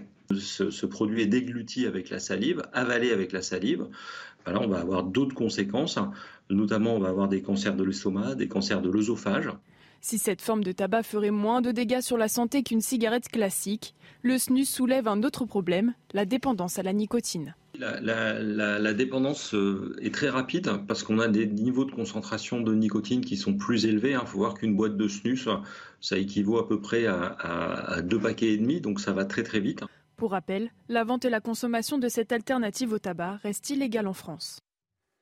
Effectivement, très dangereux, beaucoup euh, d'addictions hein, pour ce, fameux snus. On va euh, partir dans un instant en immersion à bord du porte-avions Charles de Gaulle Petit voyage qu'on vous propose ce matin, euh, c'est dans un instant, mais tout de suite, c'est le rappel des titres avec vous, Chana. Qu'est-ce qu'on retient ce matin dans l'actualité? L'épidémie de grippe s'intensifie en France. On compte plus 57% de consultations en 7 jours, un chiffre qui monte à 118% pour les hospitalisations. Cette virulence s'explique entre autres parce que c'est l'hiver, mais aussi parce que le virus a peu circulé ces deux dernières années grâce aux gestes barrières. L'homme suspecté d'avoir tué trois Kurdes vendredi dernier à Paris a passé sa première nuit en prison. Il a été mis en examen hier et placé en détention provisoire. Une mise en examen notamment pour assassinat en raison de la race, l'ethnie, la nation ou la religion. Face au juge d'instruction, William M, 69 ans, a reconnu avoir ouvert le feu sur ses victimes parce qu'elles étaient étrangères. Et puis le bilan continue de s'alourdir aux États-Unis. La tempête hivernale qui frappe le pays depuis maintenant plusieurs jours a causé la mort d'au moins 49 personnes. Le blizzard du siècle, comme l'appelle la gouverneure de New York, est loin d'être terminé selon les autorités. Même si l'intensité de la tempête est moins forte, 20 cm de neige doivent encore tomber ces prochaines heures. Merci Chana pour ce rappel des titres. Est-ce que vous reconnaissez cette musique? Bien sûr. Top Gun, Maverick, extraordinaire. Dernier Top Gun d'ailleurs euh, en, tête des visionnages sur l'application MyCanal. On peut le dire, très beau film. Ce qui nous permet ce matin euh, de vous proposer une immersion à bord du porte-avions Charles de Gaulle. Euh, le chef de file de la flotte française hein, est actuellement, Chana, en mission dans la Méditerranée. On va mettre les lunettes de soleil et les combinaisons. Alors à son bord, il y a des militaires, évidemment, Olivier, mais pas que. Il y a aussi des boulangers, des cuisiniers et même un prêtre. Alors comment se passe la vie à bord? Embarquement immédiat avec Kylian Salé et Mathilde Couvillère-Flornois. On s'agite en cuisine, car il faut réaliser pas moins de 1700 repas pour tous les membres de l'équipage à bord du porte-avions Charles de Gaulle. Pour nourrir tout le monde, il faut également beaucoup de vivres. 300 tonnes de denrées alimentaires sont stockées sur le navire qui peuvent tenir jusqu'à 45 jours. Le porte-avions est ravitaillé tous les 10 jours avec des produits frais. Objectif, faire plaisir aux marins. C'est vraiment la motivation du bord parce que euh, pour être bien dans ton travail, eh ben, l'assiette et euh, le moral est dans les assiettes et euh, c'est notre objectif majeur, surtout en opération. puisqu'il y a des moments qui peuvent être assez difficiles, assez fatigants, et le bonheur et le bien-être dans les assiettes, c'est essentiel. À travers les couloirs, une nouvelle odeur flotte, celle du linge propre. Le porte-avions possède sa propre buanderie avec 10 machines à laver et 6 sèche-linges. Ici, à bord du Charles de Gaulle, tout est fait pour reproduire un quotidien presque normal, jusqu'à même recréer un lieu de prière. Là, il y a la messe qui est dite euh, fait, deux fois par jour, le matin et le soir, trois fois le dimanche. Et puis c'est aussi un endroit pour, euh, enfin, discuter avec les, les, marins, les confesser. Pour les membres de l'équipage, toutes ces attentions sont essentielles, eux qui peuvent parfois passer plusieurs mois en mer et des militaires qui passeront, euh, qui ont passé les fêtes de Noël et qui passeront le, le, réveillon à bord du Charles de Gaulle. Et à mon avis, ils vont bien se régaler comme nous tous, d'un foie gras, bûche de Noël. Le week-end dernier, beaucoup de Français euh, ont fêté euh, Noël autour d'un repas bien riche. On les rebelote le week-end prochain euh, pour le Nouvel An. Alors, entre ces deux périodes, eh bien, quel est le, meilleur moyen de digérer, d'éliminer les excès? On va tout de suite retrouver Réginald Alouche, médecin nutritionniste Bonjour docteur, merci d'être avec nous une nouvelle fois. Vous étiez là lors de la première heure, vous revenez et un grand merci puisqu'on a encore beaucoup de, questions euh, à vous poser. Déjà cette première question, est-ce que la prise de poids, elle est inévitable après un repas de fête? Euh, en fait, euh, elle est paradoxale, la prise de poids après un repas de fête. Euh, lorsque l'on mange, on va absorber du sel et du sucre, et obligatoirement, il y a de l'eau qui va s'attacher. Vous savez, ce sont les personnes qui vous appellent le matin et vous disent bah, écoutez, hier j'ai fait un gros repas, j'ai pris un kilo. En fait, on ne prend pas un kilo de calories. Je veux dire pourquoi Parce que un gramme, gramme de gras, c'est 9 calories. Ça voudrait dire que vous auriez pris pendant ce repas exceptionnel 9000 calories, ce qui est absolument impossible. Si vous pouvez le faire, faites le Tour de France, vous serez sûr de gagner. Donc en fait, en fait on grossit par les mouvements d'eau. Bien entendu, on peut faire un peu plus de gras, euh, mais il faut du temps pour prendre du poids, comme d'ailleurs il faut du temps pour en perdre. Donc pas d'inquiétude lorsqu'on fait un réveillon et qu'il est exceptionnel. Le problème, c'est lorsqu'on fait deux excès à 24 heures ou 48 heures. Pourquoi? Parce qu'on a une petite glande dans le cerveau qui dit si on fait, euh, si on fait des excès, c'est que la chasse a été bonne. il va falloir se remplir parce qu'on ne sait pas quand on va manger. vous savez, on sait encore les enfants, nos arrière, arrière, arrière grands-parents qui vivaient dans les, dans les cavernes.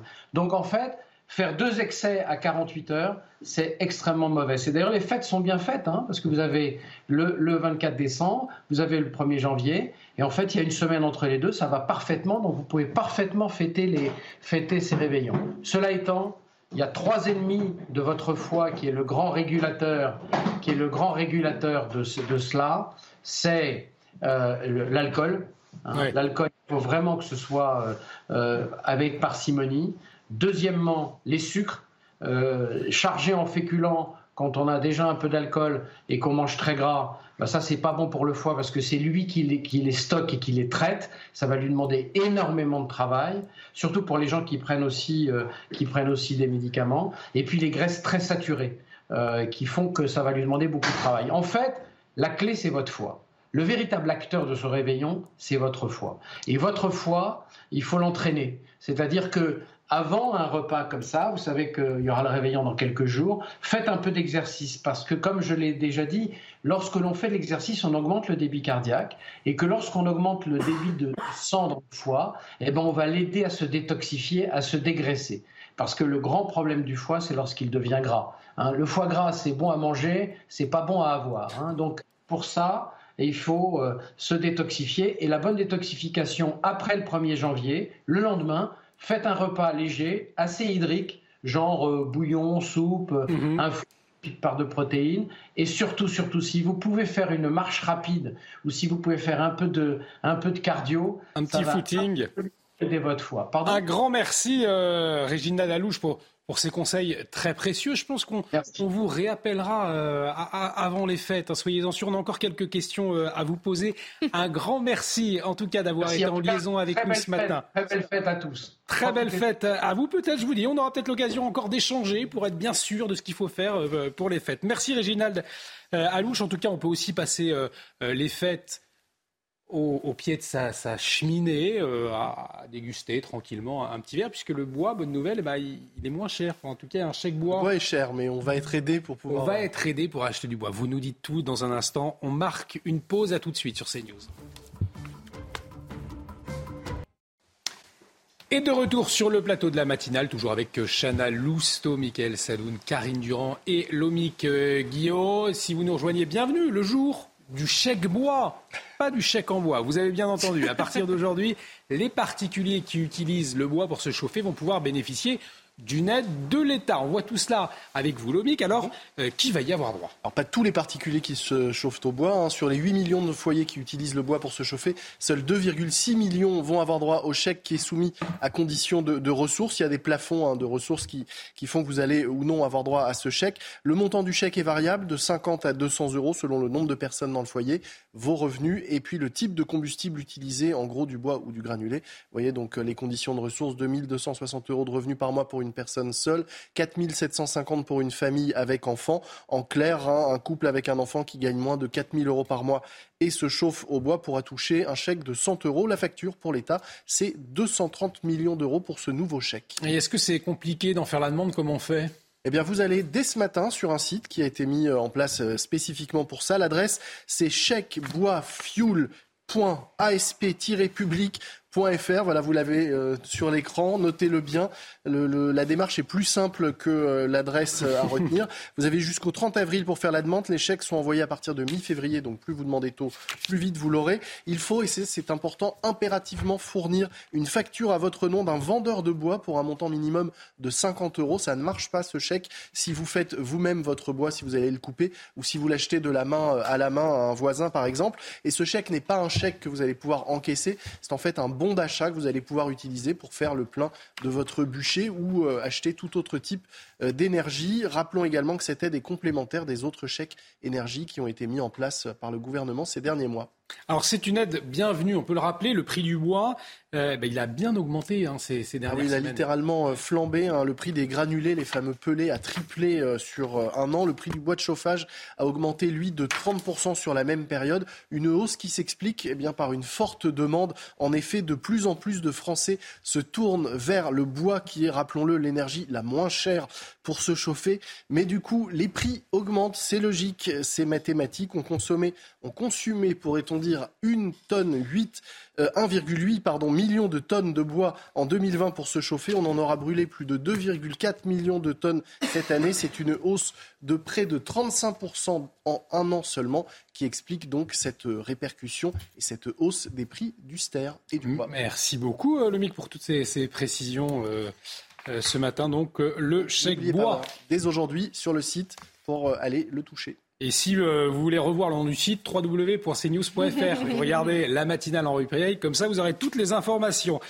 À la une de l'actualité de ce mardi matin, les hospitalisations pour grippe qui bondissent en France, plus 118% en une semaine. Euh, toutes les classes d'âge sont touchées. Alors pourquoi ce retour en force dans un contexte de saturation des hôpitaux? Les éléments de réponse à suivre. La création d'une carte de séjour pour les professionnels de santé, une volonté du gouvernement pour attirer des médecins étrangers, une mesure du projet de loi immigration qui laisse sceptique des praticiens, on le verra. Et puis le manque de neige dans les stations de ski, avec la douceur des températures, certaines ont dû fermer, notamment en moyenne altitude. Alors quelles conséquences? À quoi s'attendre dans les prochaines semaines? Les réponses dans un instant. L'épidémie de grippe s'intensifie donc en France, particulièrement précoce et virulente cette année. On compte plus de 118% d'hospitalisation en une semaine. C'est beaucoup, un hein, Oui, mais alors pourquoi la grippe est-elle si sévère cet hiver? On voit ça avec Valentine Leboeuf. Entrez, installez-vous. De plus en plus de monde chez le médecin pour fièvre et courbatures. Depuis plusieurs semaines, l'épidémie de grippe explose. Plus 57% de consultations en 7 jours et une augmentation des hospitalisations de 118% selon le dernier rapport de Santé publique France. Première explication, la météo. L'hiver, la transmission est plus importante. Le fait d'aérer, le fait de vivre à l'extérieur, réduit le risque de contamination. Or, l'hiver, il fait plus froid, donc on a tendance à moins aérer. Donc, on est dans les conditions et de transmission rapide euh, de formes de grippe, mais également des autres, des autres variants du Covid ou de la bronchiolite. Deuxième explication, le virus a peu circulé ces deux dernières années. Les gestes barrières, on l'a vu, en 2020 et 2021 ont permis de stopper la progression de l'épidémie de grippe. Donc on a un peu moins euh, de réactions immunitaires qui se sont faites dans la population, si bien que le virus, quand il arrive, circule plus vite. Hein. L'épidémie est plus précoce cette année. Selon ce spécialiste, la solution pour rattraper cette immunité est la vaccination. Il recommande aussi de porter le masque dans les transports et les lieux clos pour éviter les cas graves chez les plus fragiles et la saturation des hôpitaux. Effectivement, une épidémie de grippe dans un contexte de saturation des hôpitaux. Le gouvernement, lui, a une solution hein, pour, parler, pour pallier à ce manque de, personnel. Le projet de loi immigration, qui sera présenté en Conseil des ministres le mois prochain, prévoit la création d'une carte de séjour talent, profession médicale. Alors, Chanois, c'est quoi l'objectif? Eh ben, C'est de faciliter les démarches des étrangers qui veulent travailler à l'hôpital. Mais vous allez voir que cette nouvelle carte a ses limites. Célia Barotte. Des garanties, c'est ce que cherchent à donner Gérald Darmanin et Olivier Dussopt aux 5000 praticiens de santé diplômés hors Union européenne qui exercent dans des conditions précaires. La carte de séjour, talent profession médicale et de la pharmacie est envisagée sous deux formes différentes. La première, d'une durée maximale de 4 ans, attribuée à ceux ayant réussi les épreuves anonymes de vérification des connaissances fondamentales et pratiques. L'autre, d'une durée maximale de 13 mois, pour les praticiens étrangers employés dans un établissement privé ou public à but non lucratif pendant un an ou plus. Une seconde forme, pointée du doigt par la Fédération des praticiens de santé. On donne une carte de séjour de 13 mois et si le candidat ne réussit pas son examen euh, une fois, deux fois, euh, après, que deviendra-t-il de ces médecins? Autre crainte, celle de créer une médecine à deux vitesses, avec des formations différentes. Nous préférons que les médecins soient, euh, passent par la procédure qui est imposée par la loi, et aussi bien en France que dans l'ensemble des pays européens et anglo-saxons. En France, depuis près de deux ans, Plus de 2000 médecins, sages-femmes, chirurgiens dentistes et pharmaciens attendent que leur dossier soit examiné. Alors, Michael Sadoun, cette création de carte de séjour talent euh, profession euh, médicale, est-ce que c'est une bonne idée, fausse bonne idée? Vous en pensez quoi? Je pense que c'est une bonne idée. On est dans un contexte de, tension médicale, de tension dans les services d'urgence. Mm. Donc je ne trouve pas ça choquant de faciliter la venue d'étrangers qui pourraient nous aider à, calmer un petit peu mm-hmm. cette crise, euh, surtout dans une période épidémique comme on la connaît aujourd'hui. mais il faut que cette solution reste temporaire. D'abord parce que les pays d'origine de ces gens-là ont peut-être également besoin de médecins, mais aussi parce qu'on a supprimé le numerus clausus en 2021, euh, précisément pour que la France puisse se remettre à produire suffisamment de personnel de santé pour subvenir à ses propres besoins. Par ailleurs, il ne faut pas quand même que la qualité de nos services de santé euh, diminue par une trop grande facilitation des entrées des uns et des autres. Merci euh, pour cet éclairage. Et donc, c'est pour répondre à, la crise des hôpitaux, une situation de crise également dans un autre secteur, le, transport ferroviaire. Et à la SNCF, vous allez le voir, eh bien, une grève peut en cacher une autre. Après les contrôleurs le week-end dernier, c'est au tour des usagers, cette fois euh, de faire bloc, Alors plus précisément, les usagers de la ligne TGV Paris-Tours, ils appellent à une grève des billets lundi prochain. En fait, ils veulent euh, se rassembler, se masser dans la voiture-bar pour empêcher les contrôleurs de vérifier leurs billets et leur titre de transport. Oui, mais justement, comme tous les matins, euh, on vous consulte, vous qui nous regardez, on vous donne la parole dans la matinale. Une question, est-ce que cette grève des billets est une bonne idée selon vous? Eh bien écoutez, euh, les réponses que nous avons recueillies, c'est votre avis.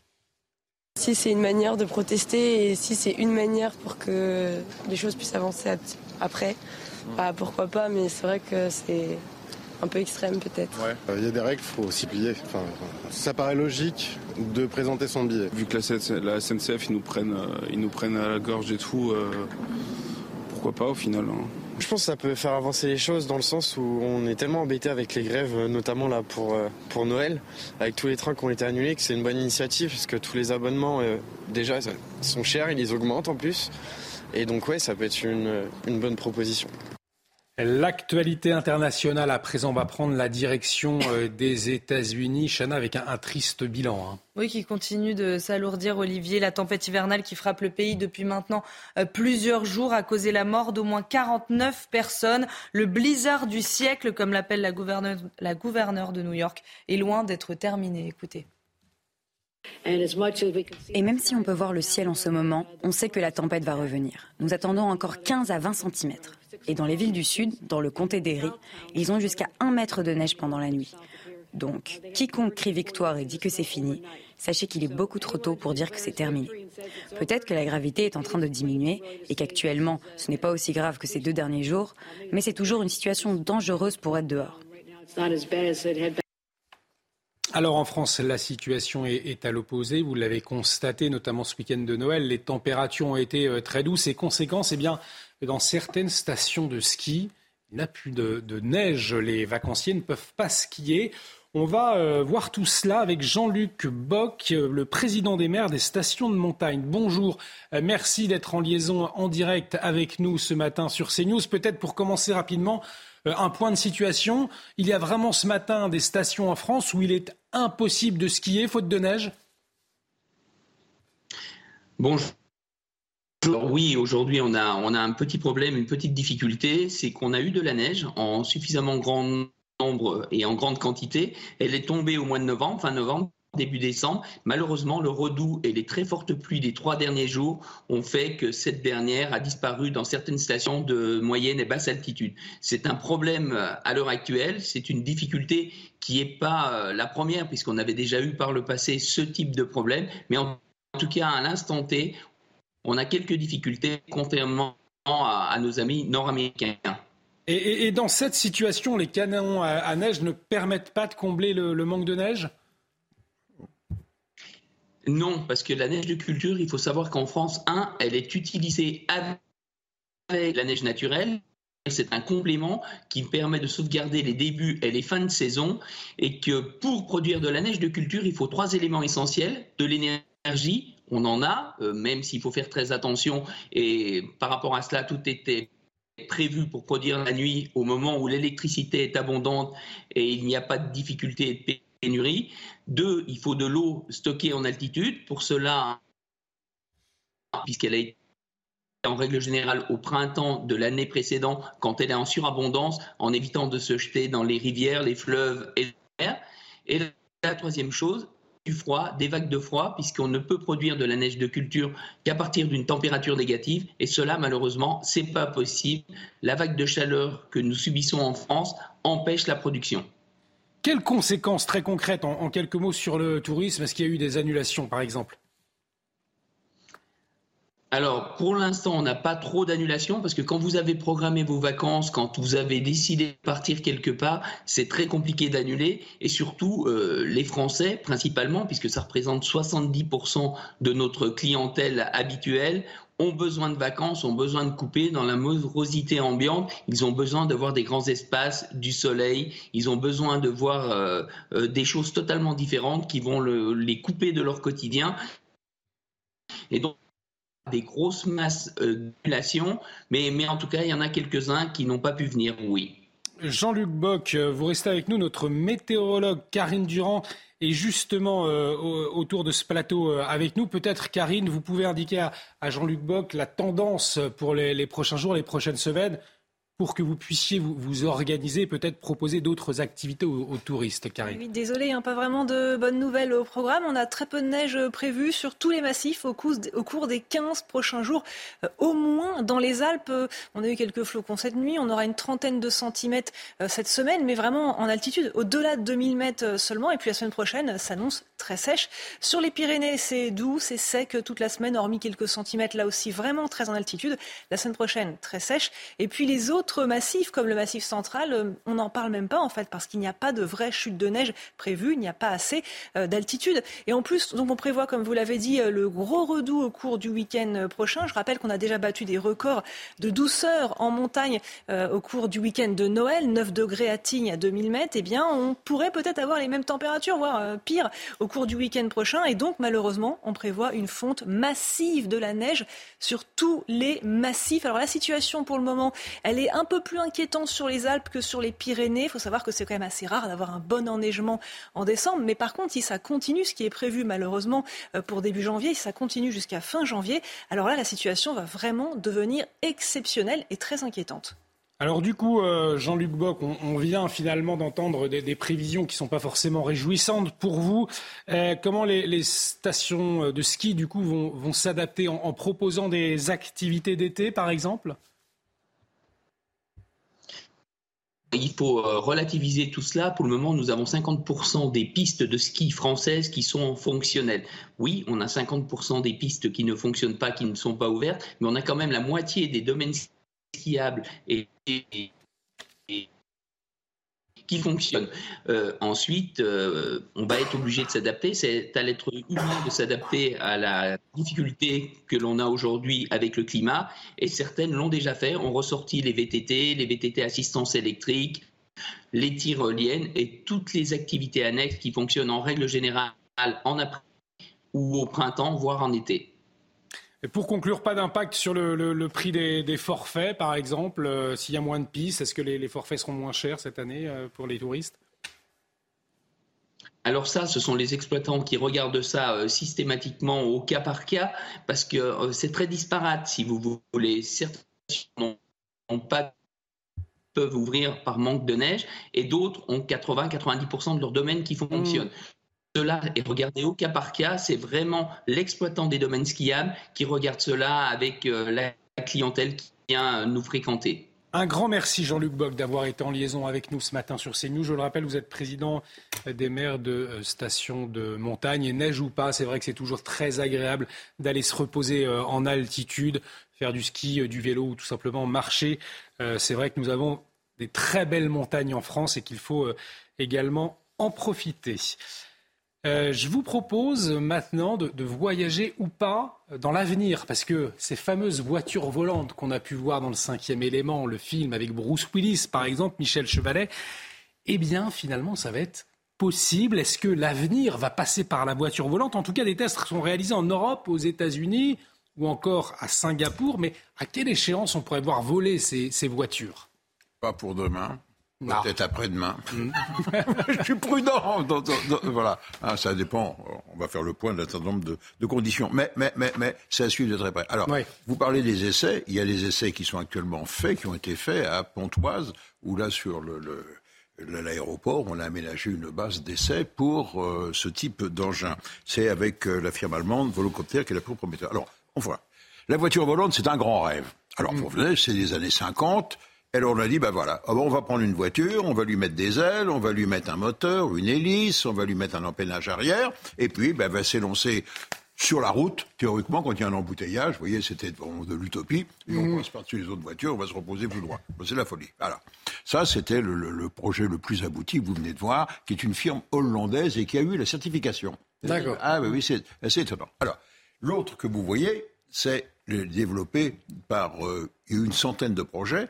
Ça s'inspire à la fois de l'hélicoptère et du drone, avec donc des grandes hélices qui vont avoir la sustentation, donc pas besoin d'elles, la propulsion, et c'est réalisable parce que les progrès de la technologie ont permis d'être le plus léger, d'avoir des batteries euh, très performantes et très légères, le lithium, et puis des moteurs électriques aussi très puissants avec le minimum de poids, le poids étant l'ennemi. Et donc ça donnait naissance à une centaine de projets. Les constructeurs automobiles ont été dedans, il y a Rolls-Royce, il y a Aston Martin, il y a même peut-être Ferrari, et puis les constructeurs d'avions, Boeing, Airbus mhm. sont là-dessus, et puis, et puis euh, Google, vous trouvez Google, Uber, tiens, tiens, tiens, Uber, qu'est-ce qu'il vient faire là? Ah ben oui, parce qu'à mon avis, ces engins très chers, posent, on va y revenir, des problèmes de sécurité, des problèmes de formation de mm. pilote, d'homologation.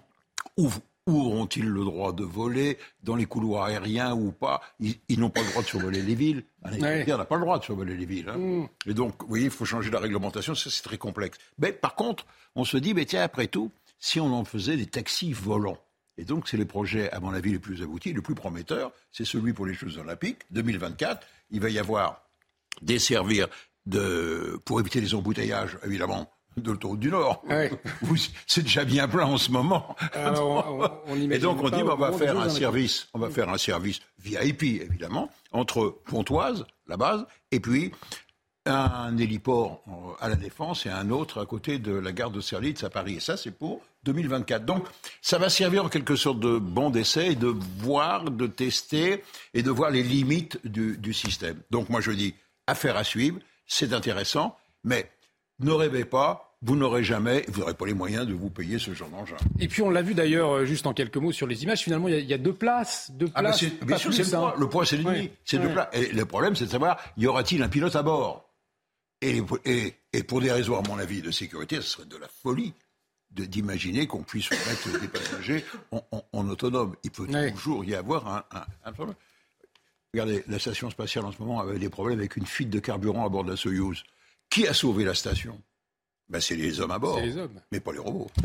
Donc effectivement, toujours avec, un pilote, ça ferait donc des taxis à une place à faire à suivre. Vous allez peut-être pouvoir prendre le taxi volant euh, pour les Jeux Olympiques prochains. Ah, J'ai hâte. Vous nous raconterez en attendant euh, qu'est-ce qu'il faut retenir de l'actualité ce matin? Bah, le rappel des titres avec vous, Chana, tout de suite.